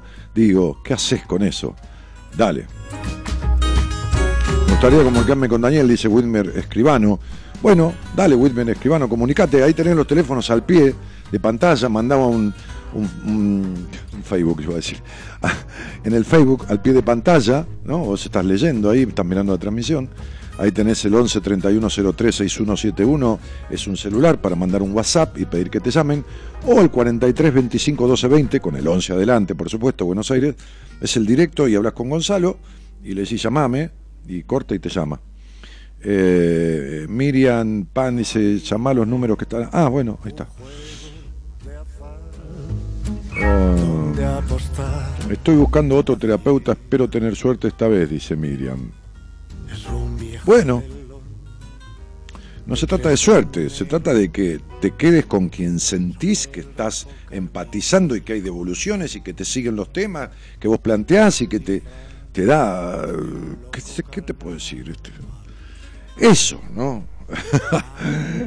si vos vas helado, pedís helado de limón y dulce de leche, el tipo te da helado de limón y dulce leche en la heladería. No te da zamballón y frutilla. Bueno, entonces digo, es esto. Eh, muy buenas noches, Daniel. Soy Cari de Rodríguez. Bueno, Cari, ¿cómo te va? Este, Belén Medina, ¿será que algún día harán el chat privado o van a esperar a que Dani desactive este? Sí, yo les pido siempre que no se, no, no se pongan a conversar entre ustedes o se busquen otro lugar para las conversaciones, pero bueno. Eh, ¿Cuál es mi karma? ¿Hasta cuándo estaba por parirme mi mamá? Se pinchó la rueda que me llevaba al hospital y mirá que le pongo garra, pero todo me cuesta. ¿Qué tiene que ver tu mamá? Por eso Emil Selena Gamboa dice, un día estos te llamo. Dije, apurate, porque das tanta vuelta. Sos vos la que te postergás y tenés la goma pinchada. Ya no podés echar la culpa a, la- tu mamá. Estoy muy enojada y estás muy triste. ¿Qué querés que te diga?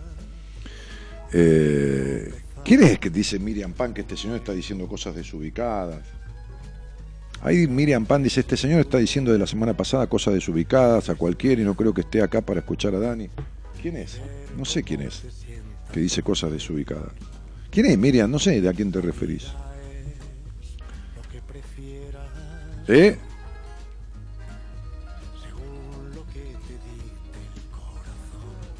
Claro, sí, entonces le digo, está bloqueado, pero vos lo tenés que bloquear. Ve- Vení, Gonzalo.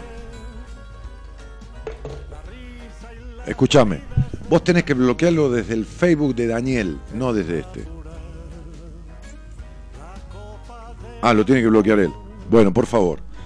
Escúchenme, ese tipo, el tarado ese, está bloqueado. Yo no lo veo. Ustedes sí lo ven. Entonces no le den pelota, porque es un enfermo mental. ¿Está claro? Pues solamente un enfermo mental, cagón, como le dije el otro día, un cagón, puede dedicarse a pelotudear y meterse en un lugar. Si no le gusta el programa, que no lo escuche. Pero es un cagón, enfermo mental. Yo te encontré hace 30 años de casualidad, dice Silfi de Ramos Recalde. Yo no te puedo dar esa respuesta, cielito. Casualidades no hay ninguna. Pero si me encontraste hace 30 años, venís escuchando y con lo que escuchás y te identificás no hiciste nada, ya eso es una responsabilidad tuya. Muchas fuerzas, Claudio. Hasta la próxima charla con Dani, dice Julián Abigail Alga- Algagive. Este. Claudio José Tesei, dice Diana Eder. No sé, lo debe conocer. Claudio- ah, ahí está, gracias. A todos ya les contaré lo bien que me voy a sentir. Bueno, ahí está, él se puso ahí. Lidia, dice, hola Dani, después de un tiempo volví a escucharte. Qué placer, Lidia Liberatore. Bueno, Lidia Liberatore, bienvenida nuevamente. Dani, leíste mi nombre y otro comentario. Yo le estaba deseando buena energía a Claudio.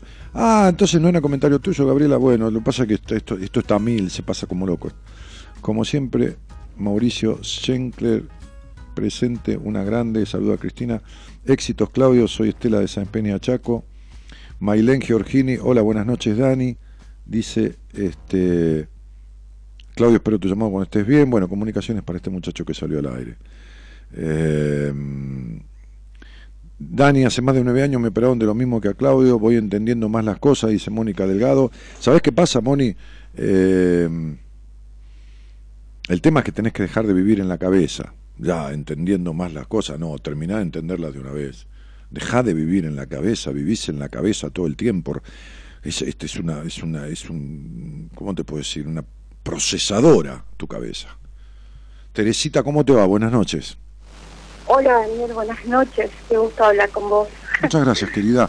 Este, igualmente, gracias por llamar. Teresita, ¿de dónde sos? De Formosa. Ajá. Este, y, y con quién vivís así? Vivo sola. Ajá. Vivo sola en una casa que me dejaron mis abuelos. Ah, mira, Eh, ah, sí. eras la única, la única mm, eh, nieta o algo así, ¿no? No, son dos hermanos, pero fui un poco más mimada por el tema de historia de vida, mamá Hola. Se cortó. especiales. Espera, espera que se entrecortó. No, no, se entrecortó. Por tu historia de vida, ¿qué? No, no, no, se cortó ahí. Por mi historia de vida, que, o sea, eh, mamá es eh, única nena. Eh, eh, ella se casó, tuvo dos hijos. eh, los dos hijos de mi mamá mueren. Yo soy la del medio. Eh, y bueno, nada, y como, quedó, como que yo quedé siempre así protegida, muy sobreprotegida por mis abuelos, por mis padres, por mi mamá. Claro, no va a ser cosa que te murieras también. Eh, sí.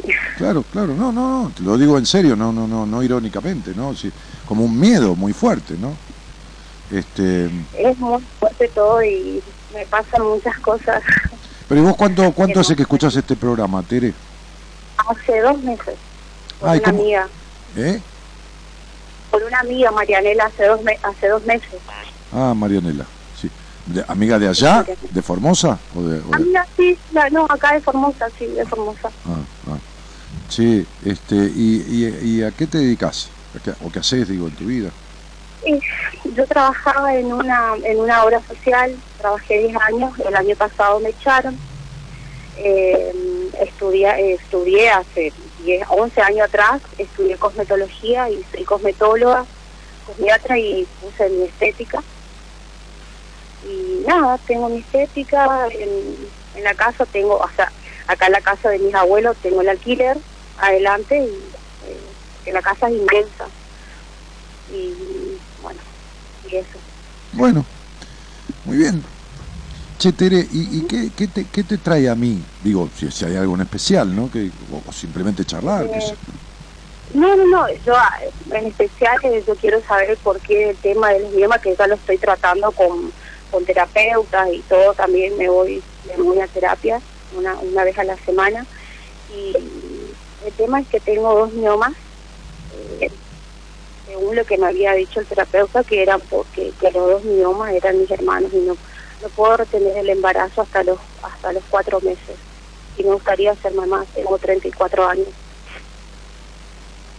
¿Y dónde tenés estos miomas? en el útero. Mm.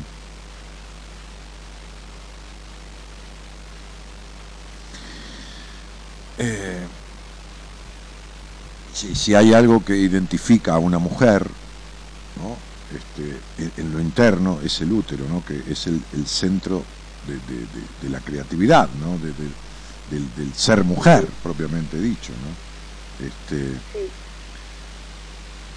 eh, ¿Vos te criaste con tus abuelos eh, o, o te criaste con tus padres? Me crié con mis abuelos porque mi mamá y mi papá se iban a trabajar y después venían de trabajar y se iban a la iglesia. Mi mamá era, era es todavía re religiosa, se aferró a la iglesia. Ajá, Y mi papá también atrás de ella. ajá. Después se separaron cuando yo tenía 14 años y cada uno hizo su vida y cada uno tiene hijos otra vez. Ajá. O sea, una hija más. ¿Y cuánto de religiosa tenés vos en cuanto a, a la religión como, como dogma de vida, ¿no? Como el Dios que castiga y todo esto. Y nada, casi.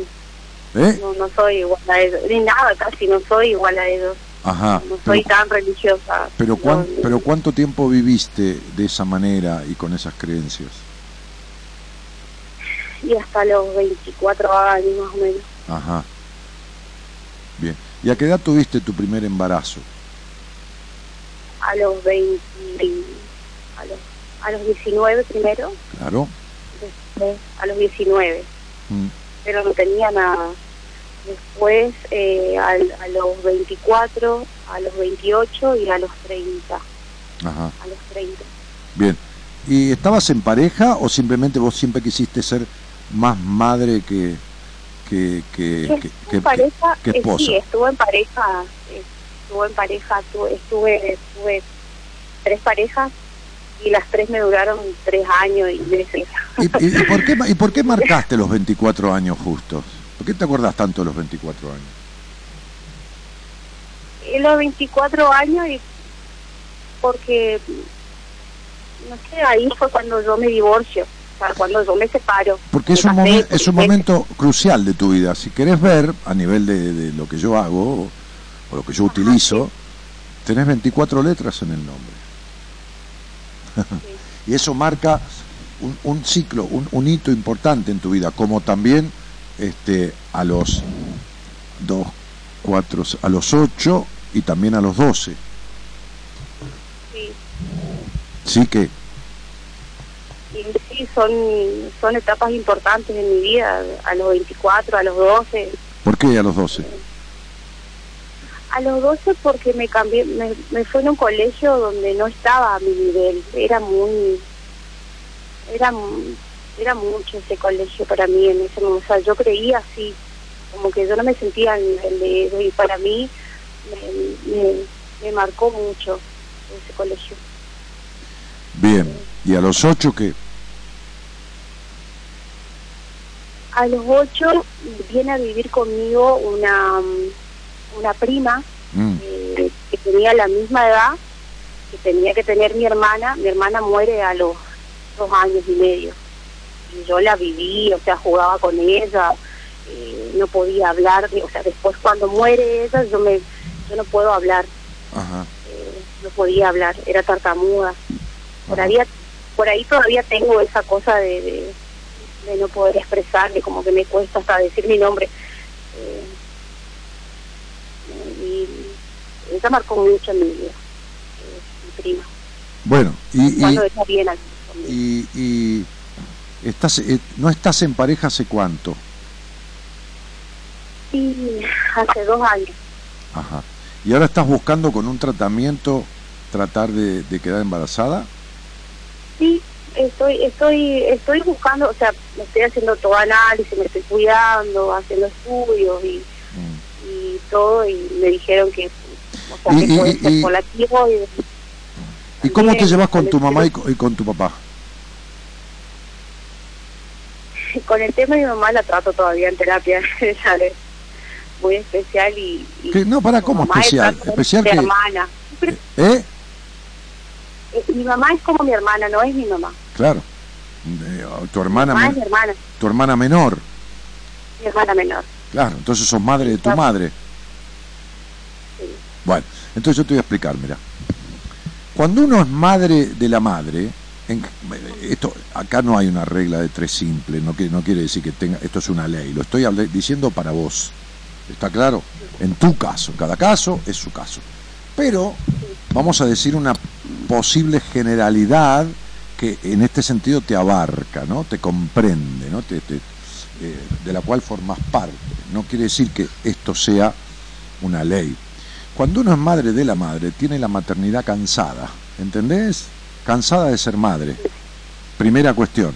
Segunda, a vos te tuvieron y te sobreprotegieron, entonces sos más aniñada que mujer. Tercera, todavía guardás los quilombos que tuviste con la sexualidad, no con el ser penetrada, sino con la culpa. ¿Los guardás? ¿Los tenés todavía? ¿Vos crees que hay libertad en todo eso? Más o menos. Por eso, entonces nunca dejaste de ser hija. Sos hija en un 98%, no puedes ser madre. No retenés, además los chicos por ahí se mueren, además viniste a ocupar un lugar de dos hijos muertos y lo tenés que seguir ocupando. Entonces si sos madre dejas de ser hija. ¿Entendés la- la- los factores? Que los dos miomas sean tus hermanos muertos. Decía tu terapeuta que me chupe un huevo, ya que está así ocupa la boca en algo más, este, qué sé yo, productivo. ¿Entendés lo que te digo? Hay aspectos, hay aspectos emocionales en vos que bloquean la posibilidad de retener un embarazo porque hay miedos de pérdida o muerte de los hijos, porque hay como una obligación de seguir siendo la hija que tanto cuidaron y que, y que en realidad viene a sustituir a los otros dos, porque hay culpa en la, en la- sexualidad y, ya desde... de- entonces, en tu caso, no estoy hablando por los demás que por ahí tienen 10 hijos y tienen una culpa sexual. Hay un combo que se da en vos que todavía sos la Teresita. Por eso te pusieron Teresita. ¿Entendés que no sos ni Teresa? Sos Teresita y entonces una nenita que no puede ser mamita. ¿Entendés, Tere? Bueno, entonces, ¿cuántos años hace que haces terapia? ¿Desde que tenés estos miomas o desde antes? Hace dos años que hago terapia. Muy bien. ¿Cuánto hablaste del tema íntimo en tu terapia? Pregunta recurrente en mí. Eh, no muchas. No, pero quiero No saber muchas. si vos, si, lo, si vos lo hablaste, qué devoluciones te dieron, cuándo te explicaron ciertas cuestiones, cuándo desculpabilizaron este aspecto de tu vida, cuándo se trabajó para desculpabilizarlo, cuánto trabajó el terapeuta en eso. Porque vos podés ir y decirle, Mire, yo, eh, qué sé yo, tengo tal problema, pero eh, si el tipo no devuelve, no, no reformula, no, no, no, no, no guía, no. ¿Está claro esto? Sí, sí, Bueno, no, ¿qué hubo de devolución? ¿Qué devolvió el terapeuta con respecto a otros temas? ¿Cuándo sostuvo 3, 4, 5, 6, 8, 10 sesiones hablando y reformulando y preguntándote, ¿y qué pasó con esto que te indiqué? ¿Y qué hiciste? ¿Y qué, qué sé yo? ¿Cuándo? no, Nunca. ¿Y, ento- nunca, ¿y entonces qué? Entonces, voy pero- toda la semana. pero si vos vas a la pizzería y le pedís pizza de jamón y te dan de, de brócoli, y después le volvés a pedir de jamón y te vuelve a dar de brócoli, ¿cuántas veces vas a la pizzería esa? ¿Cuántas vas a ir? Dos, No. tres, y bueno, entonces si vos te planteas, mire, tengo tal, el tipo no sabe una mierda, y te sale con cualquier otra cosa, no, ¿cómo te fue esta semana? Y vos lo enganchás, entonces estás de cómplice, vos te buscaste un cómplice y tienen una sociedad juntos, que es, eh, digamos, eh, una asociación ilícita para cometer el ilícito de no arreglar esto nunca. Entonces, son tus dos hermanos muertos. ¿Y, y- y- por qué? ¿Por qué son tus dos hermanos muertos? ¿Qué tiene, carajo tiene que ver? Que en tus ovarios tengas dos miomas. En tu útero, digo. Este, este, ¿Por qué tus dos hermanos muertos? ¿Qué tienen que engendrarlos vos? ¿Que están muertos adentro tuyo? ¿Qué tiene que ver? Ay, no sé. No, te pregunto, ¿qué, qué mierda tiene que ver esto? Y sí hay una técnica que se usa que, que supuestamente te, sacan. no, ¿Te sacan qué? ¿Te sacan? ¿Pero qué te sacan? Hacer que te utilice la técnica para dejar de ser Teresita, ser Teresa, y para dejar de tener esa sexualidad sucia, que consideras sucia en ciertos aspectos. Decirle que te haga esa técnica. Deja de, la, de, de sacarte la... eh, ¿qué, qué te va- qué te van a hacer? ¿Un qué? Una- un exorcismo para sacarte los hermanos muertos de dentro. ¿Qué, qué, qué, qué mente podrida tienen? ¿Qué, qué, qué te van a hacer? ¿A ver una decodificación? ¿Qué, qué, qué, qué pelotudez? ¿Con qué pelotudez te vinieron? Y no, sí, la verdad que sí, no, o sea, no. Con una técnica que algo. Bueno, ¿cuánto hace. ¿cuánto hace que están haciendo estas técnicas sobre vos, Teresita?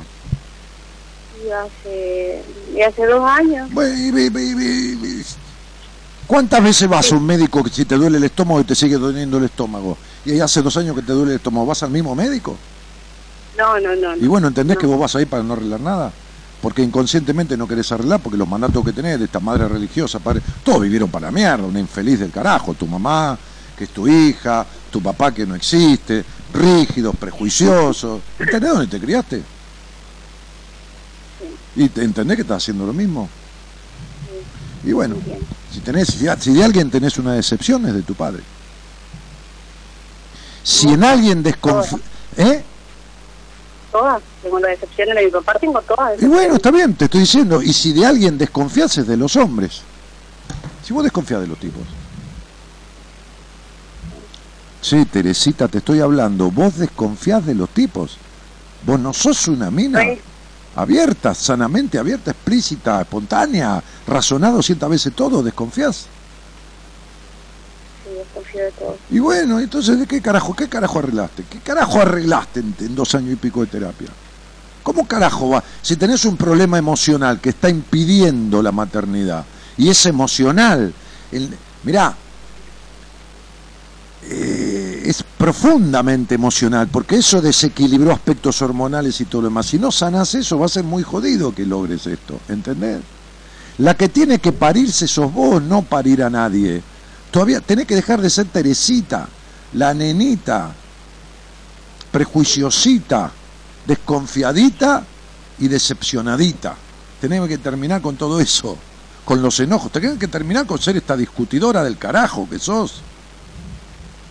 Que te pones a discutir y no parás. Lo sabés, ¿no? Ah, bueno. Ah, menos mal. Entonces sería, no está nada arreglado de, lo, de la historia de tu vida, Tere, que no te voy a decir más Teresita porque me parece que estoy diciéndote boludita. Entonces, no está más, no está, no está, eh, no- no está nada arreglado, Teresa. De las afectaciones de tu historia no está nada arreglado. Entonces, entonces, estos sueños rotos, esta, desorientación de tu vida, estos sueños que se rompen todo el tiempo, este, este, va a seguir existiendo. Y a partir de los 34 años empiezan etapas que te piden ocupar el escenario de la vida y soltar estos pesos de tu historia. Por eso estás en un año que te sentís tan tensa. Tan tensa, tan ansiosa, tan ansiosa y tan tensa. Y viene todo este quilombo en el cuerpo y todo esto porque eh, te, te- te van a apretar los huevos, que son los ovarios justamente, para que, para que sueltes un poco de toda la, la- la influencia de esta historia que tenés, flaca. Que, que- que hay enojos también, que hay una historia donde no te sentiste escuchado un carajo, porque la sobreprotección es la otra cara del abandono. Hay, hay- hay- hay dos, hay dos caras que el abandono tiene en la moneda del abandono, la desconsideración y la sobreprotección. O sea, vamos a sobreprotegerla para que no se muera, o sea, no, no importa quién sea ella, importa que vamos a hacer lo necesario porque para que nosotros tengamos a la hija, ¿se entiende? Pero no estoy hablando mal de tu papá y tu mamá, te estoy explicando, ¿eh? Sí, sí, sí, lo sé, sí. Entonces digo, eh, el sobreprotegido atiende a los deseos del que lo sobreprotege. El sobreprotegido está te cuido para que seas lo que yo quiero que seas, ¿se entiende? Así es. Bueno. Y vos, entonces, para que fueras qué? La hija que vive, ¿no es así? Y si sos madre, deja de ser hija. Entre comillas, ¿eh? Además fuiste madre de tu madre, ya bastante trabajo es eso. Entonces tenés la maternidad cansada, tenés este, este, problemas vinculares que no puedes establecer un sano vínculo con ningún tipo, Tam- también ellos, tampoco ellos, ¿no? Porque por algo se juntaron con vos también. Tenés una sexualidad que no está arreglada, tenés decepciones de tu padre que produce esa desconfianza de los hombres. Eh, y entonces nada de lo emocional está arreglado. Te cuesta retener, porque eh,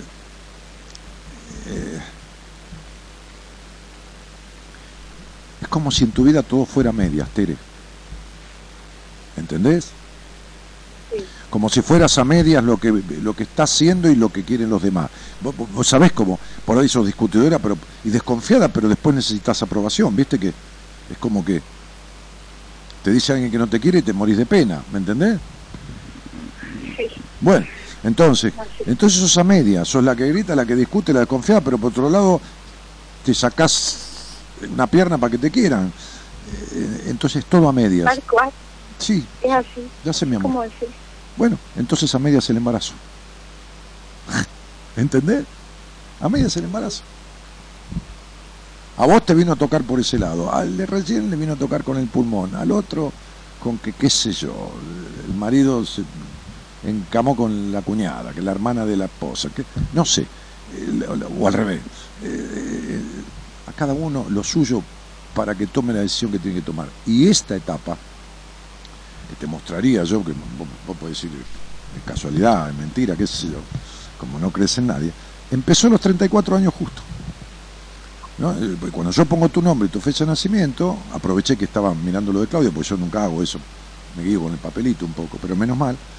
La segunda etapa de tu vida empieza a los 34 y está regida por un número que trae tensiones y presiones, pero que te las regalo durante nueve años, para que vos sueltes las cargas de tu historia. Y vos tenés hasta influencia religiosa todavía. Y entonces, ¿qué querés que te diga? Va a ser un parto de burra esto. Y sí, va a ser un parto de burra. Este, es decir, eh, va, va- va a ser un parto con force y cesárea, no el del bebé, el tuyo, ¿entendés? Como me dice mi mamá siempre que, que, que me cuenta, que habla, Teresita cuando nació me rompió todo. Eh, empezó, era re grandota y... ¿y ¿Por qué me pusiste Teresita entonces? Si era tan grandota y te rompí todo y nunca el doctor vio tanta sangre. Pero por, para que te quedes chiquitita, ¿entendés o no? Para que no crezcas nunca. Y una nenita no puede tener hijos. ¿Entendés que sos Teresita, la nenita? Ahora agregale a que se mueren los hijos. Cuando quedas embarazada, agregale que te rompen toda, ¿no? Y te cuatro litros de sangre. Ah, Como le decía una madre a una paciente mía, pobrecita, mi vida tenía 24 años, 23, no era virgen, ¿no? Virgen de imen, te quiero decir. Virgen no fue nunca, sino habría que rezarle en un altar, pero tenía el imen, esa boludez de que sos virgen. Este, este, el día que tengas sexo, le dijo, te va a doler tanto que por lo menos por una semana no te vas a poder sentar. Mirá qué linda, qué lindo estímulo le dio la hija de puta de la madre. entre los prejuicios que te le metió, el complejo de puta de la crianza y entre que le iba a doler una semana seguida, ¿quién carajo va a querer tener algo?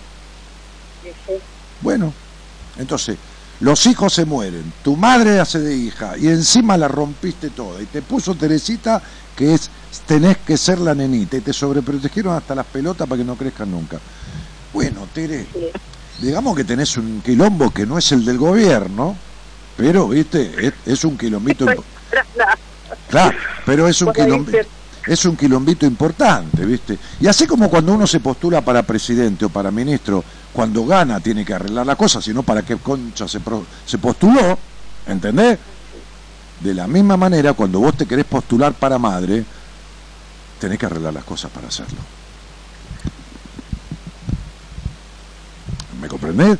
Porque cuando hay dificultad en eso es porque hay que arreglar. Cuando hay dificultad en el dinero, es porque hay que arreglar otras cosas que son emocionales.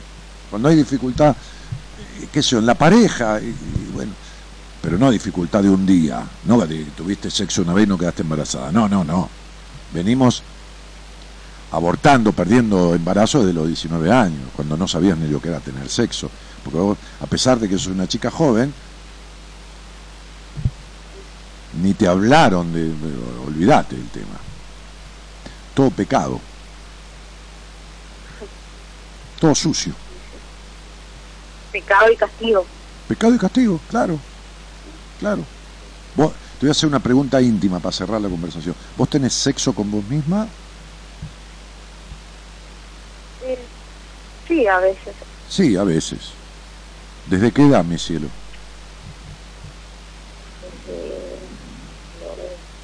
2006. No, está bien, te pregunto a vos. ¿Y no sentías remordimiento? Cuando era chica sí, ahora no. Mm. ¿Y, y, esas veces son esporádicas? Eh, esporádicas. Sí, esporádicas. Una vez por mes, una vez cada mes y medio, ¿no? Por. Sí. Pero cuando tenés sexo con vos misma, es como más, si no tenés culpa, es como más placentero que con un tipo, ¿no? O más rápido, o más intenso. eh, más, más rápido. Más, Más rápido. rápido. Sí, sí, sí, sí, sí. O sea que, bien, lo disfrutás. Bien, no hay culpa, lo disfrutás. Es una cosa sana, está muy bien que lo hagas, ¿eh? A tu ginecóloga, a un pediatra, está muy bien, está muy bien. ¿Ok? ¿Y, y qué comida te gusta, cielo? ¿Qué comida me gusta? Sí, cotidiana, comida común, no, no, no, una cosa de... No sé, milanesa con papas fritas. Sí, el menú infantil, claro, menú infantil. Sí, milanesa con papas fritas es menú infantil. ¿Qué piden los chicos? A ver, ¿qué piden los chicos? Milanesa con papas fritas. ¿Y qué mierda vas a comer? Teresita, que tenés 35 añitos, Teresita, milanesa con papas fritas. Muy bien, Teresita. ¿Cada cuánto comés milanesa o papa frita, Teresita? Y me cuido, así que trato de... de- No, no, Trato no. ¿Cada cuánto comes una comida que te guste? ¿Milanesa con papa frita o arroz o fideo? ¿Cada cuánto comes una comida que te guste de verdad? No importa que sea cara los ni... sábados. ¿Eh? Los sábados. Los sábados. Bien. Quiere decir que vos comes algo que te da disfrute y placer los sábados. Muy bien. ¿Y por qué si te da disfrute y placer el tener sexo como mismo lo haces esporádicamente una vez cada mes o mes y medio? Porque todavía tenés culpa. Teresita. ¿Entendiste? Muy bien. Entonces te mando un cariño grande, Teresita. Gracias, porque cuando vos te tocas, te da menos culpa que cuando estás con un tipo, porque estar con un tipo es más de sucia, más de puta y más de un montón de cosas. Si no arreglas esto y seguís yendo al tipo que te va a aplicar el método técnico ese que no sé de dónde carajo lo sacó y que se vaya a cagar con la idea que te metió en la cabeza que tenés los dos hermanos muertos adentro, ¿no? Este, simbólicamente, entonces este, en vez de más o menos arreglarte la cabeza te la estás tropeando. Y sí, porque seguir igual significa estar peor. Es decir, amor, si está lloviendo y el agua se te, metió, se te metió adentro y no para, sigue subiendo el agua y te va a tapar los muebles, ¿se entiende? Si vos tenés, como digo siempre, 40 grados de fiebre un lunes y a la semana tenés 40 grados de fiebre, no estás igual, estás peor. Entonces, si hace dos años que te estás tratando y seguís igual, entonces estás peor. ¿Está claro, amor? Clarísimo como el agua. Claro. Los dos hermanos muertos. Dios santo. Buah. Tere, te mando un cariño grande. Gracias. A vos, mi amor, a vos. Un cariño grande. Chao. Somos la buena compañía que no ve el medio vaso vacío, pero igualmente, de 0 a 2, lo llenamos juntos. Buenas compañías. Con Daniel Martínez.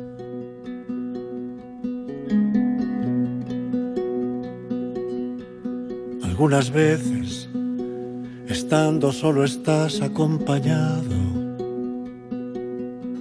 haciendo nada, jugando con el humo de un cigarro, o en la ventana, mirando cómo nace el sol. Algunas veces, en el olvido estás acompañado pensando en alguien o con tu viejo libro entre las manos o en una playa contando tu secreto al mar. A veces uno siente soledad estando acompañado y escucha una palabra sin valor y nace una sonrisa sin verdad y miras tu reloj y buscas el momento de escapar y a la hora del silencio no queda nada. Algunas veces en el silencio estás acompañado, poniendo alas al sueño que la noche te ha dejado. La ventana mirando cómo muere el sol. A veces uno siente soledad estando acompañado. A veces uno siente soledad estando acompañado. Qué grande que es eso, Dios santo. Escucha Qué una verdad. palabra sin valor y nace una sonrisa sin verdad. Sonrisa sin verdad. Y Impresionante. miras tu reloj y Una buscas esa historia que inventar y a la hora del silencio no queda nada. Lo, lo pudieron sacar al tarado ese, Antonio. Ya está. Listo. Ahí se encargó Gonzalo con Gerardo y. Y cuando tengamos que bloquear a alguien, vamos a hacer eso. Cuando tengamos que bloquear a alguien, vamos a hacerlo. Bloqueamos directamente desde allá y, y listo. Sacamos un pedazo de sorete, hijo de puta, que viene a romper las pelotas. Florencia Suárez dice saludos Dani querido, este, la turquita que dice que buena camisa, David Gato que dice grosso encuentro, ojalá Claudio sepa qué hacer, abrazo y un beso a Gaby, nos vemos en marzo. Ah, en el seminario esa, que no hay más lugar. ah, bueno, está puesto ahí en la página web, en la página de, bueno, del Facebook y todo, pero hay una fecha que conseguimos nueva en mayo. ¿eh? Les aviso porque eh, soy de Salto, Uruguay nos veremos el próximo 13 del 3 del 2020. Una playa Ah, tendrás una entrevista conmigo, si Dios quiere, en consulta. Ah, muy bien, María del Rosario Alves. Estoy muy ansiosa, por un amigo llegué a conectarte. Bueno, gracias por la confianza y, y nos veremos ahí en esa, en esa entrevista, en esa consulta. Dani y Gaby son unos grosos, dice, los quiero, dice Vane Pacheco. Refiriendo ahí a mi mujer.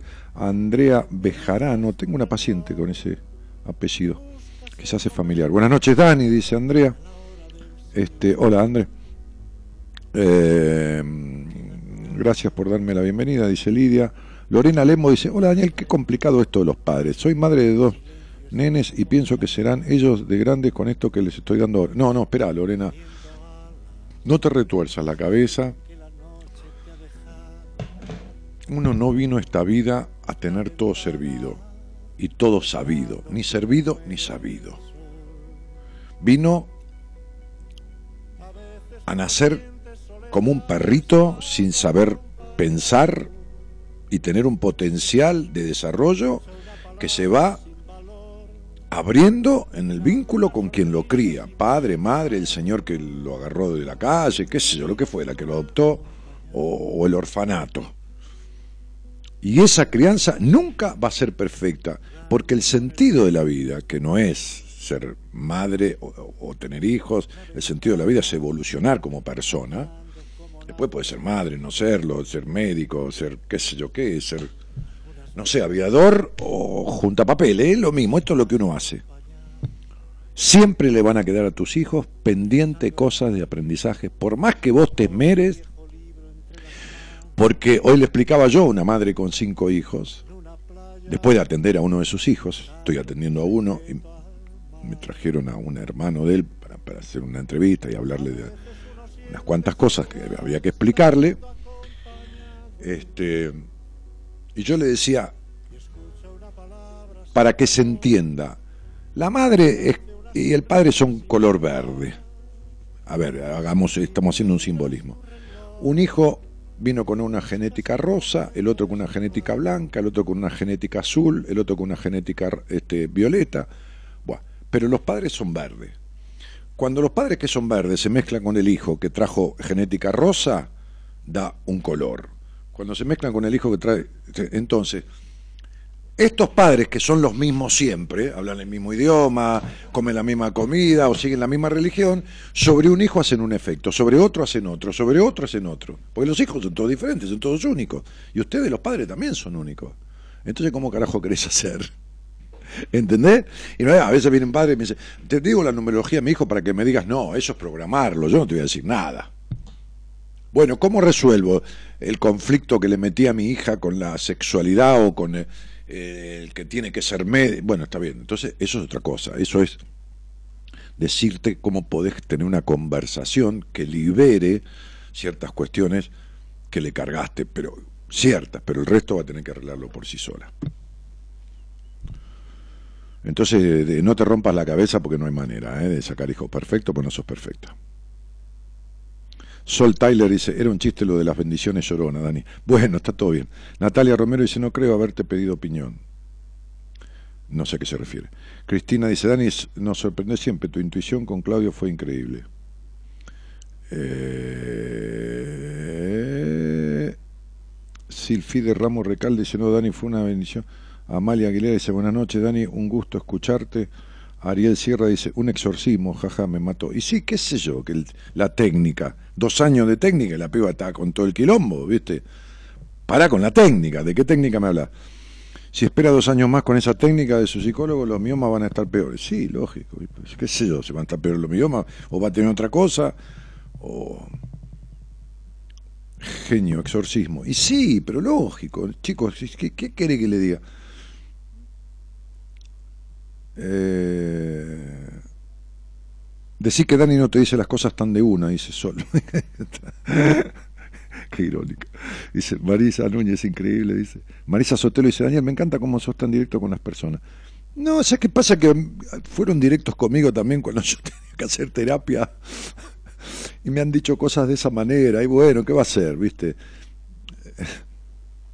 Este, y aprendí así, ¿viste? ¿Qué sé yo? Mejor ¿Eh? Mejor que te claven un puñal de frente que por la espalda, ¿entendés? Por lo menos ves quién te está clavando un puñal, ¿entendés? Entonces, bueno, que no, es una traición. Mariela Oberti dice, no, ¿qué va a ser directo? Ojalá todos fuésemos así, seríamos todos tan sanos y todo tan fácil. Y pueden serlo, ¿eh? nadie se los prohíbe. Yo tuve la entrevista semana pasada, es súper directo y está bárbaro, si no, no se reacciona, dice Marisa.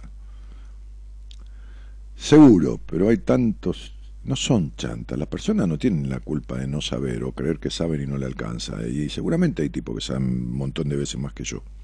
Y está bien. Buenas noches, dice Andrea.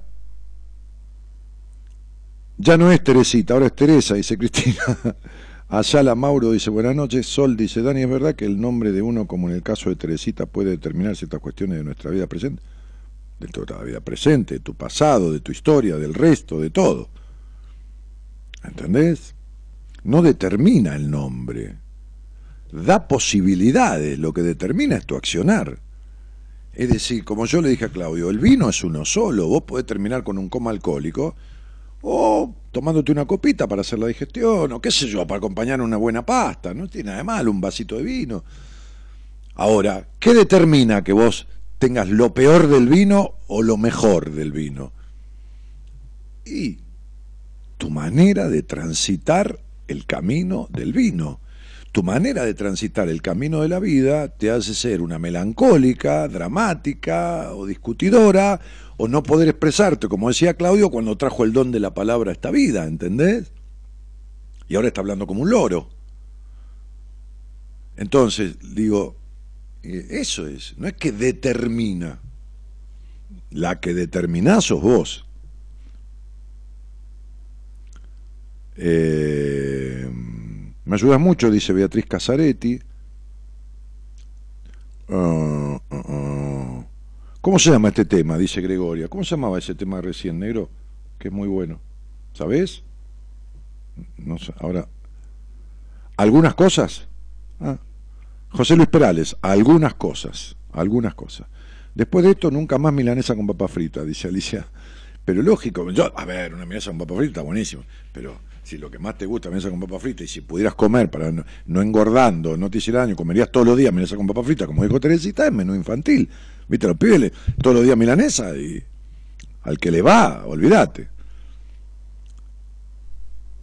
Mónica Sangüesa no me gusta el tema. Dice, Carol, Carol, hola Dani, después de un tiempo te vuelvo a escuchar y ver y ver, escuchar y ver, es un genio besos desde las lomitas Formosa. Mira, justo hablé con una formoseña recién. Grande, te escucho hace cinco años, muy bueno el libro de Decisiones, abrazo grande desde Mendoza, dice Sebastián Pereira, Víctor Ivanov dice, hola maestro, Ah, a ver, se me escapó. Tanto tiempo sin escucharte, me ayudaste mucho. Renzo Rabolín dice, Daniel, te quiero un montón, qué genio. Mónica Samuesa, a mí igual me gustan las milanesas con ensalada, no con papa. Hola Daniel, te quiero un montón, genio. Ah, ahora lo puso de vuelta. Natalia Carolina, te escuchaba cuando tenía 14 años. Hoy a los 27 te vuelvo a escuchar. Te mando un abrazo. Me gustaría llamar un día. Bueno, llama. Ah, Natalie Carolina. No Natalia. Vanel y Evana dice, hola, buenas noches Dani, qué lindo volver a escucharte después de tantos años, sos un genio, te mando besos enormes, soy de Neuquén. Muchísima gente que escuchaba y mucha gente nueva ahí también. Bienvenidos a todos. Lau Peralta dice, genio, te escuchamos desde las parejas. Beso grande, provincia de Santa Fe. Santa Fe, ¿no? Sí, creo que sí. Hola Dani, sos un grosso, un día me animo y te llamo, dice Ernesto Osvaldo Galera. Este, en mi tiempo de estudio, dice Carlos, fuiste una gran compañía, placer volver a escucharte. Carlos Fabio Jaime dice, Daniel, me pasa que cuando discuto con mi señora paso el día tranquilo porque no me rompe las pelotas, pero a la noche me voy a dormir en otro dormitorio y no pego un ojo. Siempre me pasa eso. Si querés un día te explico, Claudito. Lo hablamos, lo hablamos, si querés te explico. Está mal no haber querido tener más hijos, no me gustan los chicos y tengo una sola hija. ¿Por qué está mal? Creced y multiplicados, dice la Biblia, cuando no había nadie en la tierra. Ahora ya no hay ni para comer. No alcanza la comida, viste que hay quilombo, no, hay, no alcanza el agua. Basta, no hay que multiplicarse más. Así que no está mal. Además, si es lo que vos querés, no hay obligación. Uno no vino a, la obligación de tener hijos, sino, qué sé yo, no sé, no habría monjas, no habría, todos tenemos que tener hijos, todos tenemos que, no sé, no, no, no. Nadie sabe cómo sabes vos. No, que nadie sabe cómo se lleva. No. Eso no es cierto. El nombre da indicios, dice Claudio Lalo Jerónimo. Sí, la fecha, el nombre, todo. Uh, bueno, me pasa igual, pero no tengo hijos y tampoco quiero. Feliz así. Pero está bien, chicos, a ver, dejen de joderse con que, de, que, hay que tener hijos, no tener hijos. ¿Qué, sé yo? No hay, no, no, no hay un debería con respecto a nada de lo externo. El, única, la, la, a ver, la única obligación sería, obligación, a ver, es el respeto por uno mismo. La única cosa eh, fundacional, trascendental, es el respeto por uno mismo, por la dignidad de uno, por, por lo, el deseo de uno, por esta cosa, ¿no? Si estoy haciendo un tratamiento con una paciente que, que, que, que, se preocupó y se ocupó mucho de poder tener un tratamiento conmigo, ¿no? Este, y, entonces me, me, me, dice hoy, pues yo mando cosas, vieron en el, en, el, en el WhatsApp de mis pacientes, en la lista de difusión, siempre los que están siendo atendidos por mí están en una lista, eh, no, no, no todo de toda la historia, los que están vigentes como pacientes. Entonces le mando un un apunte, un mensaje, un chiste, un qué sé yo, para todos. Y después particularmente con cada uno voy charlando sus cosas cuando es necesario charlar. Entonces mandé algo, qué sé yo, y, este, y entonces esta chica me dijo, Dani, te debo una tarea que tenía que hacer, pero me retrasé porque estoy descompuesta, porque esto, porque lo otro. Ah, digo, ¿qué estuviste haciendo esto, este, estos días? Este, no, porque me dieron unos medicamentos y me hizo mal. Ajá. ¿Y, ¿Y, qué hiciste además de, sentirte un poco mal? No, fui al parque con mi pareja, que esto, que lo otro. Ah, qué bien. Digo, decime cinco personas importantes de tu vida. Me puso mi pareja, mi hermana, mi, mi sobrina, mi mamá, qué sé yo. Y le dije, vos, ¿dónde mierda estás? Tu pareja, lo más importante de tu vida. Tu pareja va a dejar de ser tu pareja en cualquier momento. Cualquier momento, es ahora, dentro de diez años, o se muere, qué sé yo. Y entonces, ¿qué? Perdiste lo más importante de tu vida, cagaste la vida, entonces. Lo más importante de tu vida sos vos. La única que va a estar toda la vida con vos misma sos vos. ¿No te pusiste ni en el quinto lugar? O sea, yo te di una tarea y vos fuiste al parque con tu pareja un poco descompuesta, pero fuiste, pero lo que yo te doy para hacer, que tiene que ver con vos, que es ponerte primera, que es tu terapia, que es lo fundamental de tu vida por los conflictos que tenés, estás pelotudeando y no lo haces. Bueno, vamos a repensar, le dije, si vas a seguir conmigo en terapia. Vamos a repensar si vas a venir al seminario. Pues yo tengo gente en espera, así que se, me ocurre y entonces le digo a Marita que te devuelva el dinero de la seña y no venís y chao, olvídate, y yo no te atiendo más y listo. Porque mientras vos no seas primera para vos, porque cuando me dejas de lado a mí, no me dejas de lado a mí, no importa el carajo, yo duermo igual, como igual, te estás dejando de lado a vos. Cuando vos me dejas de lado a mí en tu tratamiento, te dejas de lado a vos, hermana, le dije. Entonces yo no voy a ser socio de vos en tu estafa. Yo no voy a acompañarte al abandono de vos misma. Ni en pedo. Yo no me hago socio para un acto ilícito. Yo no voy a ser cómplice de tu fracaso, que es no hacer lo que hay que hacer. Eso es un fracaso. Entonces conmigo no cuente, flaquita, le dije. A las dos horas o tres horas mejor ya te mandé la tarea. Pero no importa, la próxima vez que yo le doy algo para hacer y, y tarda más de lo que tiene que tardar, listo, chao, se terminó conmigo que pase el que sigue. Porque incluso le dije, te tengo que cuidar la plata yo, porque vos pagás una mensualidad para estar atendiéndote conmigo. Y vos no cagás la guita. Te cuesta. Entonces, cuando perdés una semana o diez días de una cosa que te mando a hacer, que te indico a hacer, que son tareas teóricas, que lo haces sentado en tu, en tu cama con la computadora, vos estás gastando la cuarta parte del dinero de la mensualidad que pagás por ser paciente mía, para ser paciente mía, porque yo de algo tengo que vivir, y esto es lo que amo, la tirás por el, por el inodoro, tirás la guita por el inodoro, te estás cagando en la plata. Entonces la tengo que cuidar yo la plata. No. No.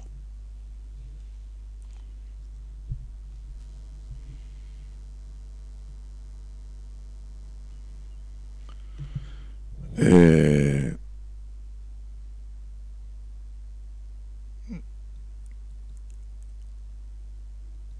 bueno, Dani, perdón, pero con qué se relaciona el lupus, me acaban de decir que tengo eso, los médicos. Eh, mira, gringa querida, el, si querés el miércoles hablamos, dale. Hablamos, vemos un poquitito, no te puedo dejar colgada si te se relaciona con esto y qué sé yo, cómo te pega. No es que me decís un dolorcito de espalda, que, ¿viste? Es toda una cuestión esa enfermedad. Entonces charlamos y vemos. ¿eh? También estudio numerología, soy un número 7, no sabes nada de numerología entonces. Natalí, no sabes nada. Si me decís soy un número 7, no sabes nada. No, lo lamento, disculpame, eh, ya te dije, yo no puedo ser hipócrita, ¿entendés? Soy un número 7, eso es numerología de la revista para ti. O sea, Sumar la fecha de nacimiento y sos un 7. No tenés ni idea, ni, ni, ni, ni, quien, ni quien te enseña tiene un carajo de idea de nada de lo que te está enseñando. Ahora, si fuiste a la primera clase, sacaste una cuenta y ya te crees que sabes numerología, es otra cosa. En donde hace más de dos meses que estás estudiando numerología, entonces quien te enseña no sabe nada. Y si estudias sola, menos aprendiste todavía. ¿Está? ¿Se entendió? Así de claro. ¿eh? ¿Por qué? Y mi vida es muy simple, nadie es un número. nadie es un número. Tu estudio numerológico tiene 40 números y la lectura de un estudio numerológico se lee eh, en, la interacción de todos los resultados. Si no, quiere decir que cualquiera que tiene un número 7, todo lo que tiene un número 7 son todos iguales. ¿Y sabe cuántos números hay en numerología? 6, 7. 1, 2, 3, 4, 5, 12 digo. 7, 8, 9, 11, 22 y 33. No hay más que eso. Listo. 12. Imagínate que tenemos el, el, mundo dividido en 12 clases de personas. Y no, mi vida para nada. Entonces, este. No, eso no es numerología. Y digo la revista para ti porque la revista no te puede enseñar, te pone un, un juego como el horóscopo o una cosa así, ¿no? O la revista qué sé yo cuál, cualquier otra revista. Claudio Lelo Jerónimo dice, ¿te quedó claro? Franco González dice, capo. Pavo Gaetán dice, Dan Ingenio, estoy conociendo a alguien y quiero saber si puedo jugarme por esta persona. Vos no te jugaste nunca en tu vida por nadie y esa es una pregunta tonta y yo no soy ningún brujo. Jugarte por una persona. Pau, ¿qué te vas a jugar? No te jugaste en tu vida por nadie. No tenés ni idea de lo que jugarse por nadie. No te jugaste por vos. Ni, ni por lo que pensás que lo, lo ni por lo que sentís que lo razonás 400 veces y termina cambiándolo. Imagínate vos. Ah, no, cielito, mi amor de mi vida, no. Tenés razón, dice Ernesto, siempre lo más importante tenemos que ser nosotros mismos, primero yo feliz y si se da a compartir con alguien mi feliz, si no, ni en pedo, si no, si no, si no vivís en bienestar, ¿con quién carajo querés vivir? Pau, con eso te puede guiar Mora con tarot los viernes, sí, pero tampoco es una manera de... Mora le va a decir, sí, pero... Mora la tiene más clara que voy que yo juntos. Cuando ya ve esa pregunta, Mora ya entiende que Te veo el 20 en el seminario, dice la gringa. Bueno, dale, nos vemos el 20 con tu lupus. Este. Uh, y nada más. Mira, las dos justo de la mañana. Digo, Pau, con eso te puede quedar... Ah, sí. No, pero olvídate, ¿no? Mora si le hace una, una, lectura un poquitito de tarot bien a fondo, le va a decir, o sea, los conflictos que tiene la vincularidad y todo esto, terror, terror, terror de terror, este, terror, mucha histeria, melancolía, de todo, que, que no está resuelto nada de todo eso. Bueno, muy bien, nos vamos a ir, ¿eh? Nos vamos a ir. ¿Mañana quién viene? Eh, no lo entiendo. No sé. Noemí. Ah, Noemí. Claro. Sí, ¿sabes cómo era Noemí? Noemí era, claro. Sí, así con el volante, como que viene, viene con su autito ahí conduciendo Noé. Este. Mm, saludos, Dani, desde Guadalajara, Jalisco, México. Dice Félix Salgado. Saludos, Félix, abrazo.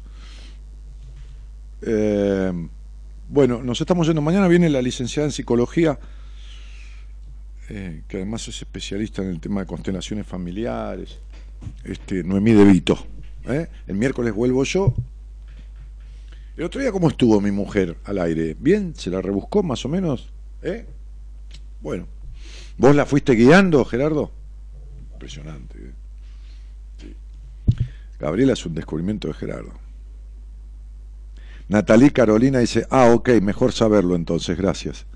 Bueno, sí, mi vida, claro, no, ninguna persona es un número ni nada, no, no.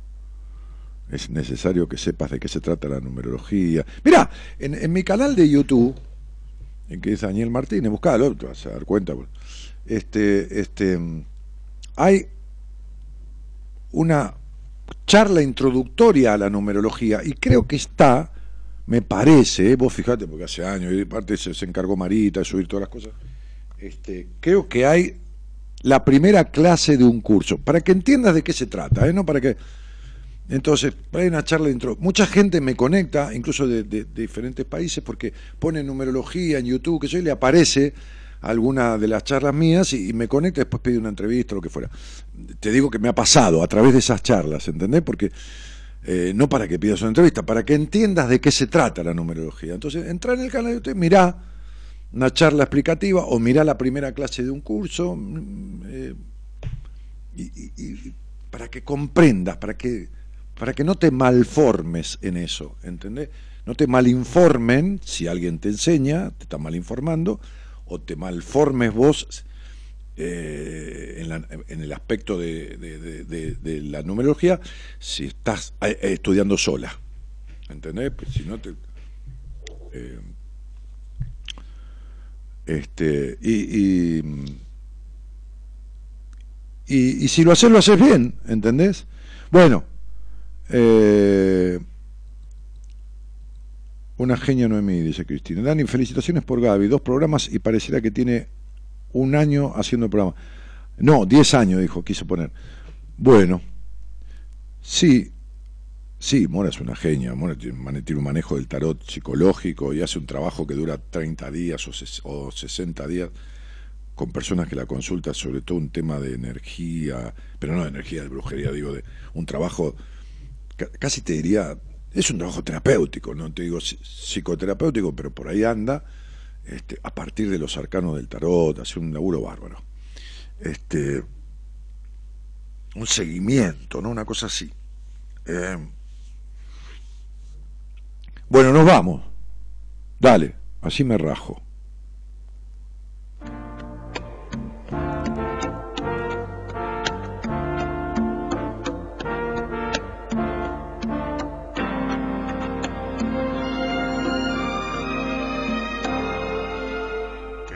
Suerte he tenido de nacer. Sebastián Pereira dice, te invito cuando vengas a Mendoza a degustar unos buenos vinos.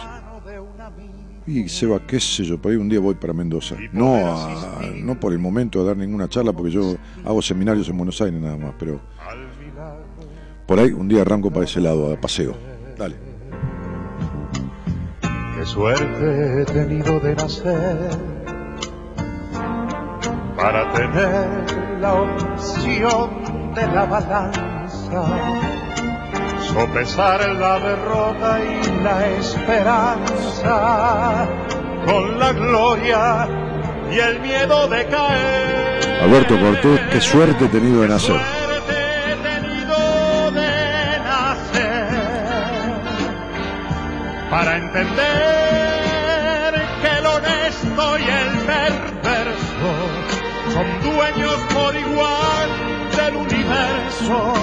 aunque tengan distinto parecer. Qué suerte he tenido de nacer para callar cuando habla el que más sabe. Aprender a escuchar, esa es la clave, si se tiene intenciones de saber. Temazo de Qué Cortés. suerte he tenido de nacer. Y lo digo sin falsos triunfalismos. La victoria total, la de uno mismo, Victoria total la de uno mismo. se concreta en el ser y en el no ser. Pero fíjate, hablamos exactamente de eso. En la apertura, el ser y el no ser. No, una cosa de loco.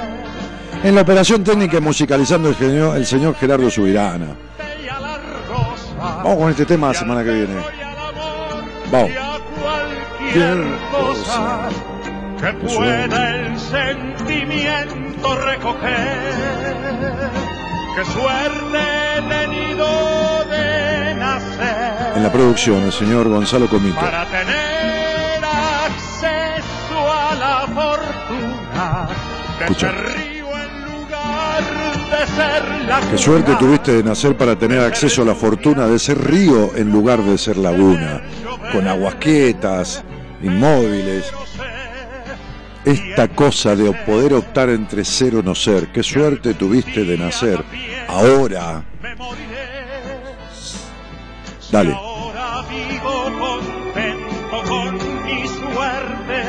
Y ya murió Cortés. Cuando mi muerte, cuál será en la agonía mi balance. Ojalá que el balance en tu agonía y que en la mía sea positivo, porque como suelo decir, debe ser horrible estar yéndose de esta vida, sintiendo que uno la desperdició, la vivió para la mierda, se cayó lo que quiso decir, desconfió todo el tiempo de sí mismo y de todo el mundo, vivió en el prejuicio, en la suciedad del sexo, en el vacío existencial, en el no disfrutar, en el no gratificarse, debe ser una mierda, pero realmente una mierda y no cabe otra palabra morirse de esa manera. Mi nombre es Daniel Jorge Martínez, el programa Buenas Compañías. Buenas noches a todos y gracias por estar. Para entender que el honesto y el perverso son dueños por igual del universo, aunque tengan distinto parecer. Qué suerte he tenido de nacer para callar cuando habla el que más sabe, aprender a escuchar esa la clave. Si se tiene intenciones de saber